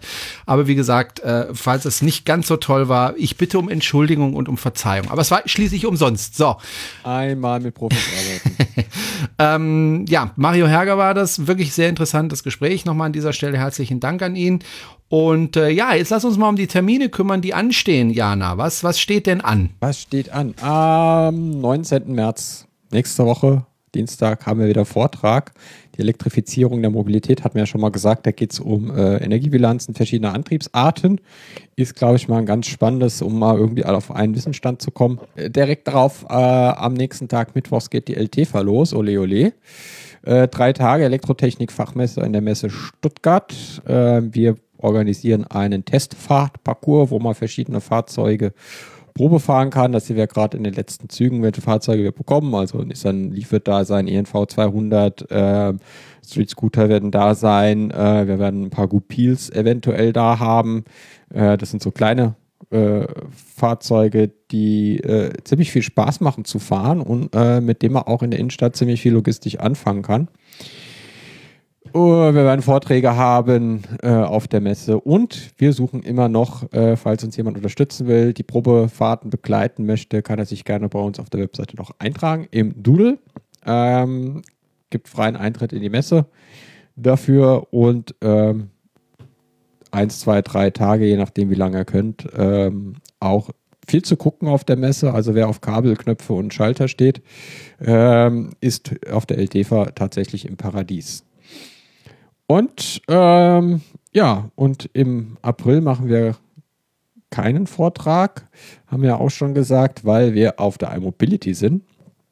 Äh, auch hier sind wir noch in der harten Planung, aber alle Blogger, Podcaster, YouTuber, haltet euch die äh, iMobility schon mal frei ab dem 25. April. Drei Tage, vier Tage. Äh, da werden wir sicher äh, uns freuen, wenn ihr kommt und werden auch äh, ein entsprechendes Hallo für euch vorbereiten. Auch da, wie gesagt, brauchen wir immer noch helfende Hände für den Messestand, für den Ladepark, für den Aufbau, für den Abbau.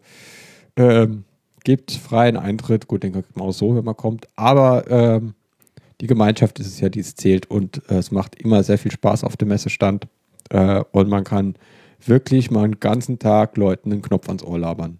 Genau, und mit Leuten diskutieren äh, über Elektromobilität, das ist immer interessant und äh, vielleicht den einen oder anderen dann überzeugen. Ich erinnere mich zum Beispiel mal an ein Gespräch mit einem Ehepaar, die sich einen Porsche zulegen wollten, die ich da auch nicht davon abbringen konnte. Und äh, ich weiß nicht mehr, welcher Porsche das war. Ich weiß nur, sie wollten sich einen Diesel kaufen und da gab es dann später einen Rückruf.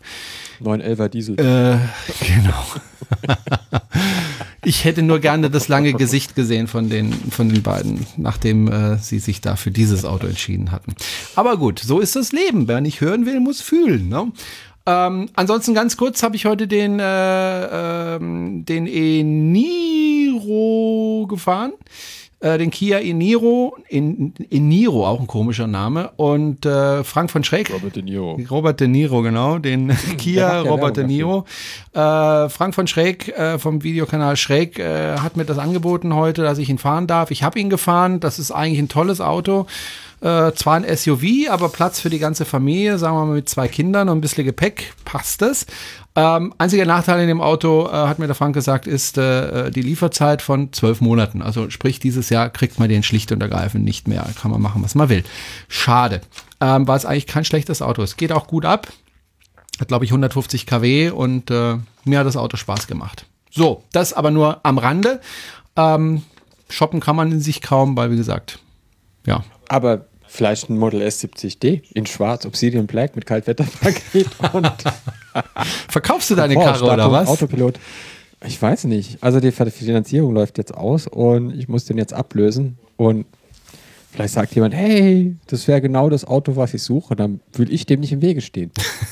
ja, aber dann hast du ja gar kein Auto mehr. Dann habe ich gar kein Auto mehr. Dann muss ich mir wohl ein neues kaufen. Oder Fahrrad fahren oder mir ein Bahnticket kaufen. Ich denke, du wirst dir ein Bahnticket kaufen. Ja, vielleicht. vielleicht. Vielleicht benutze ich mal meine Bahncard 50, die ich seit Jahren im Abo habe. Okay. Hm. Nun gut. Ja, man kriegt die immer wieder automatisch zugeschickt. Das ist ein bisschen nervig. Ja, also du möchtest dir gerne Model 3 kaufen, oder? Gib's doch zu. Ich weiß nicht. Mal schauen, mal gucken. Ach, es ist alles nicht so einfach. Ja. Dann aber schnell bis zum 18. bestellen, danach wird es teurer. Außer das. Ja, ich habe es ja, ich hab's heute probiert, aber irgendwas stimmt mit meiner Kreditkarte. Ja, Vorsicht, wenn du eins bestellt, kann es sein, dass du es sofort bekommst, weil es irgendwo genau so konfiguriert irgendwo steht in Deutschland. Fuck. Ja. Aber gut, da hat er gesagt, es geht nicht. Ähm, ja, hätte es geklappt, hätte ich heute eins bestellt. Da es nicht geklappt hat, habe ich keins bestellt. Musst du halt das Limit mal hochmachen von deiner Kreditkarte. Naja, das ist, das passt schon. Aber wahrscheinlich wollen die, das gibt ja da, das, wenn du bei der Volksbank bist, musst du ja immer dann irgendwie noch so einen Code eingeben und das funktioniert wahrscheinlich nicht mit der Tesla-Seite. Okay. Irgendwas. Oder mein Konto wurde geplündert. Das kann natürlich auch sein. Mhm. Ich bin übrigens eingeladen worden für die Präsentation des Model Y. Ich auch. Du auch. Fährst du auch nicht ja. hin? Heute ist der 11. Ähm, ja, wir werden wahrscheinlich Mittwoch, Donnerstag wird der Podcast rauskommen. Dann, dann, dann wissen schon alle, wie es aussieht. Äh, ich habe mal geguckt, also Flüge gibt es ab 2,5 in der Economy Class. Und da habe ich gedacht, ah, 2,5, äh, CO2 Budget den Rest meines Lebens zweimal aufgebraucht, um irgendwie aus der 20. Reihe Elon Musk vorne ganz klein zu sehen und irgendwie einen hässlichen SUV mir anzuschauen.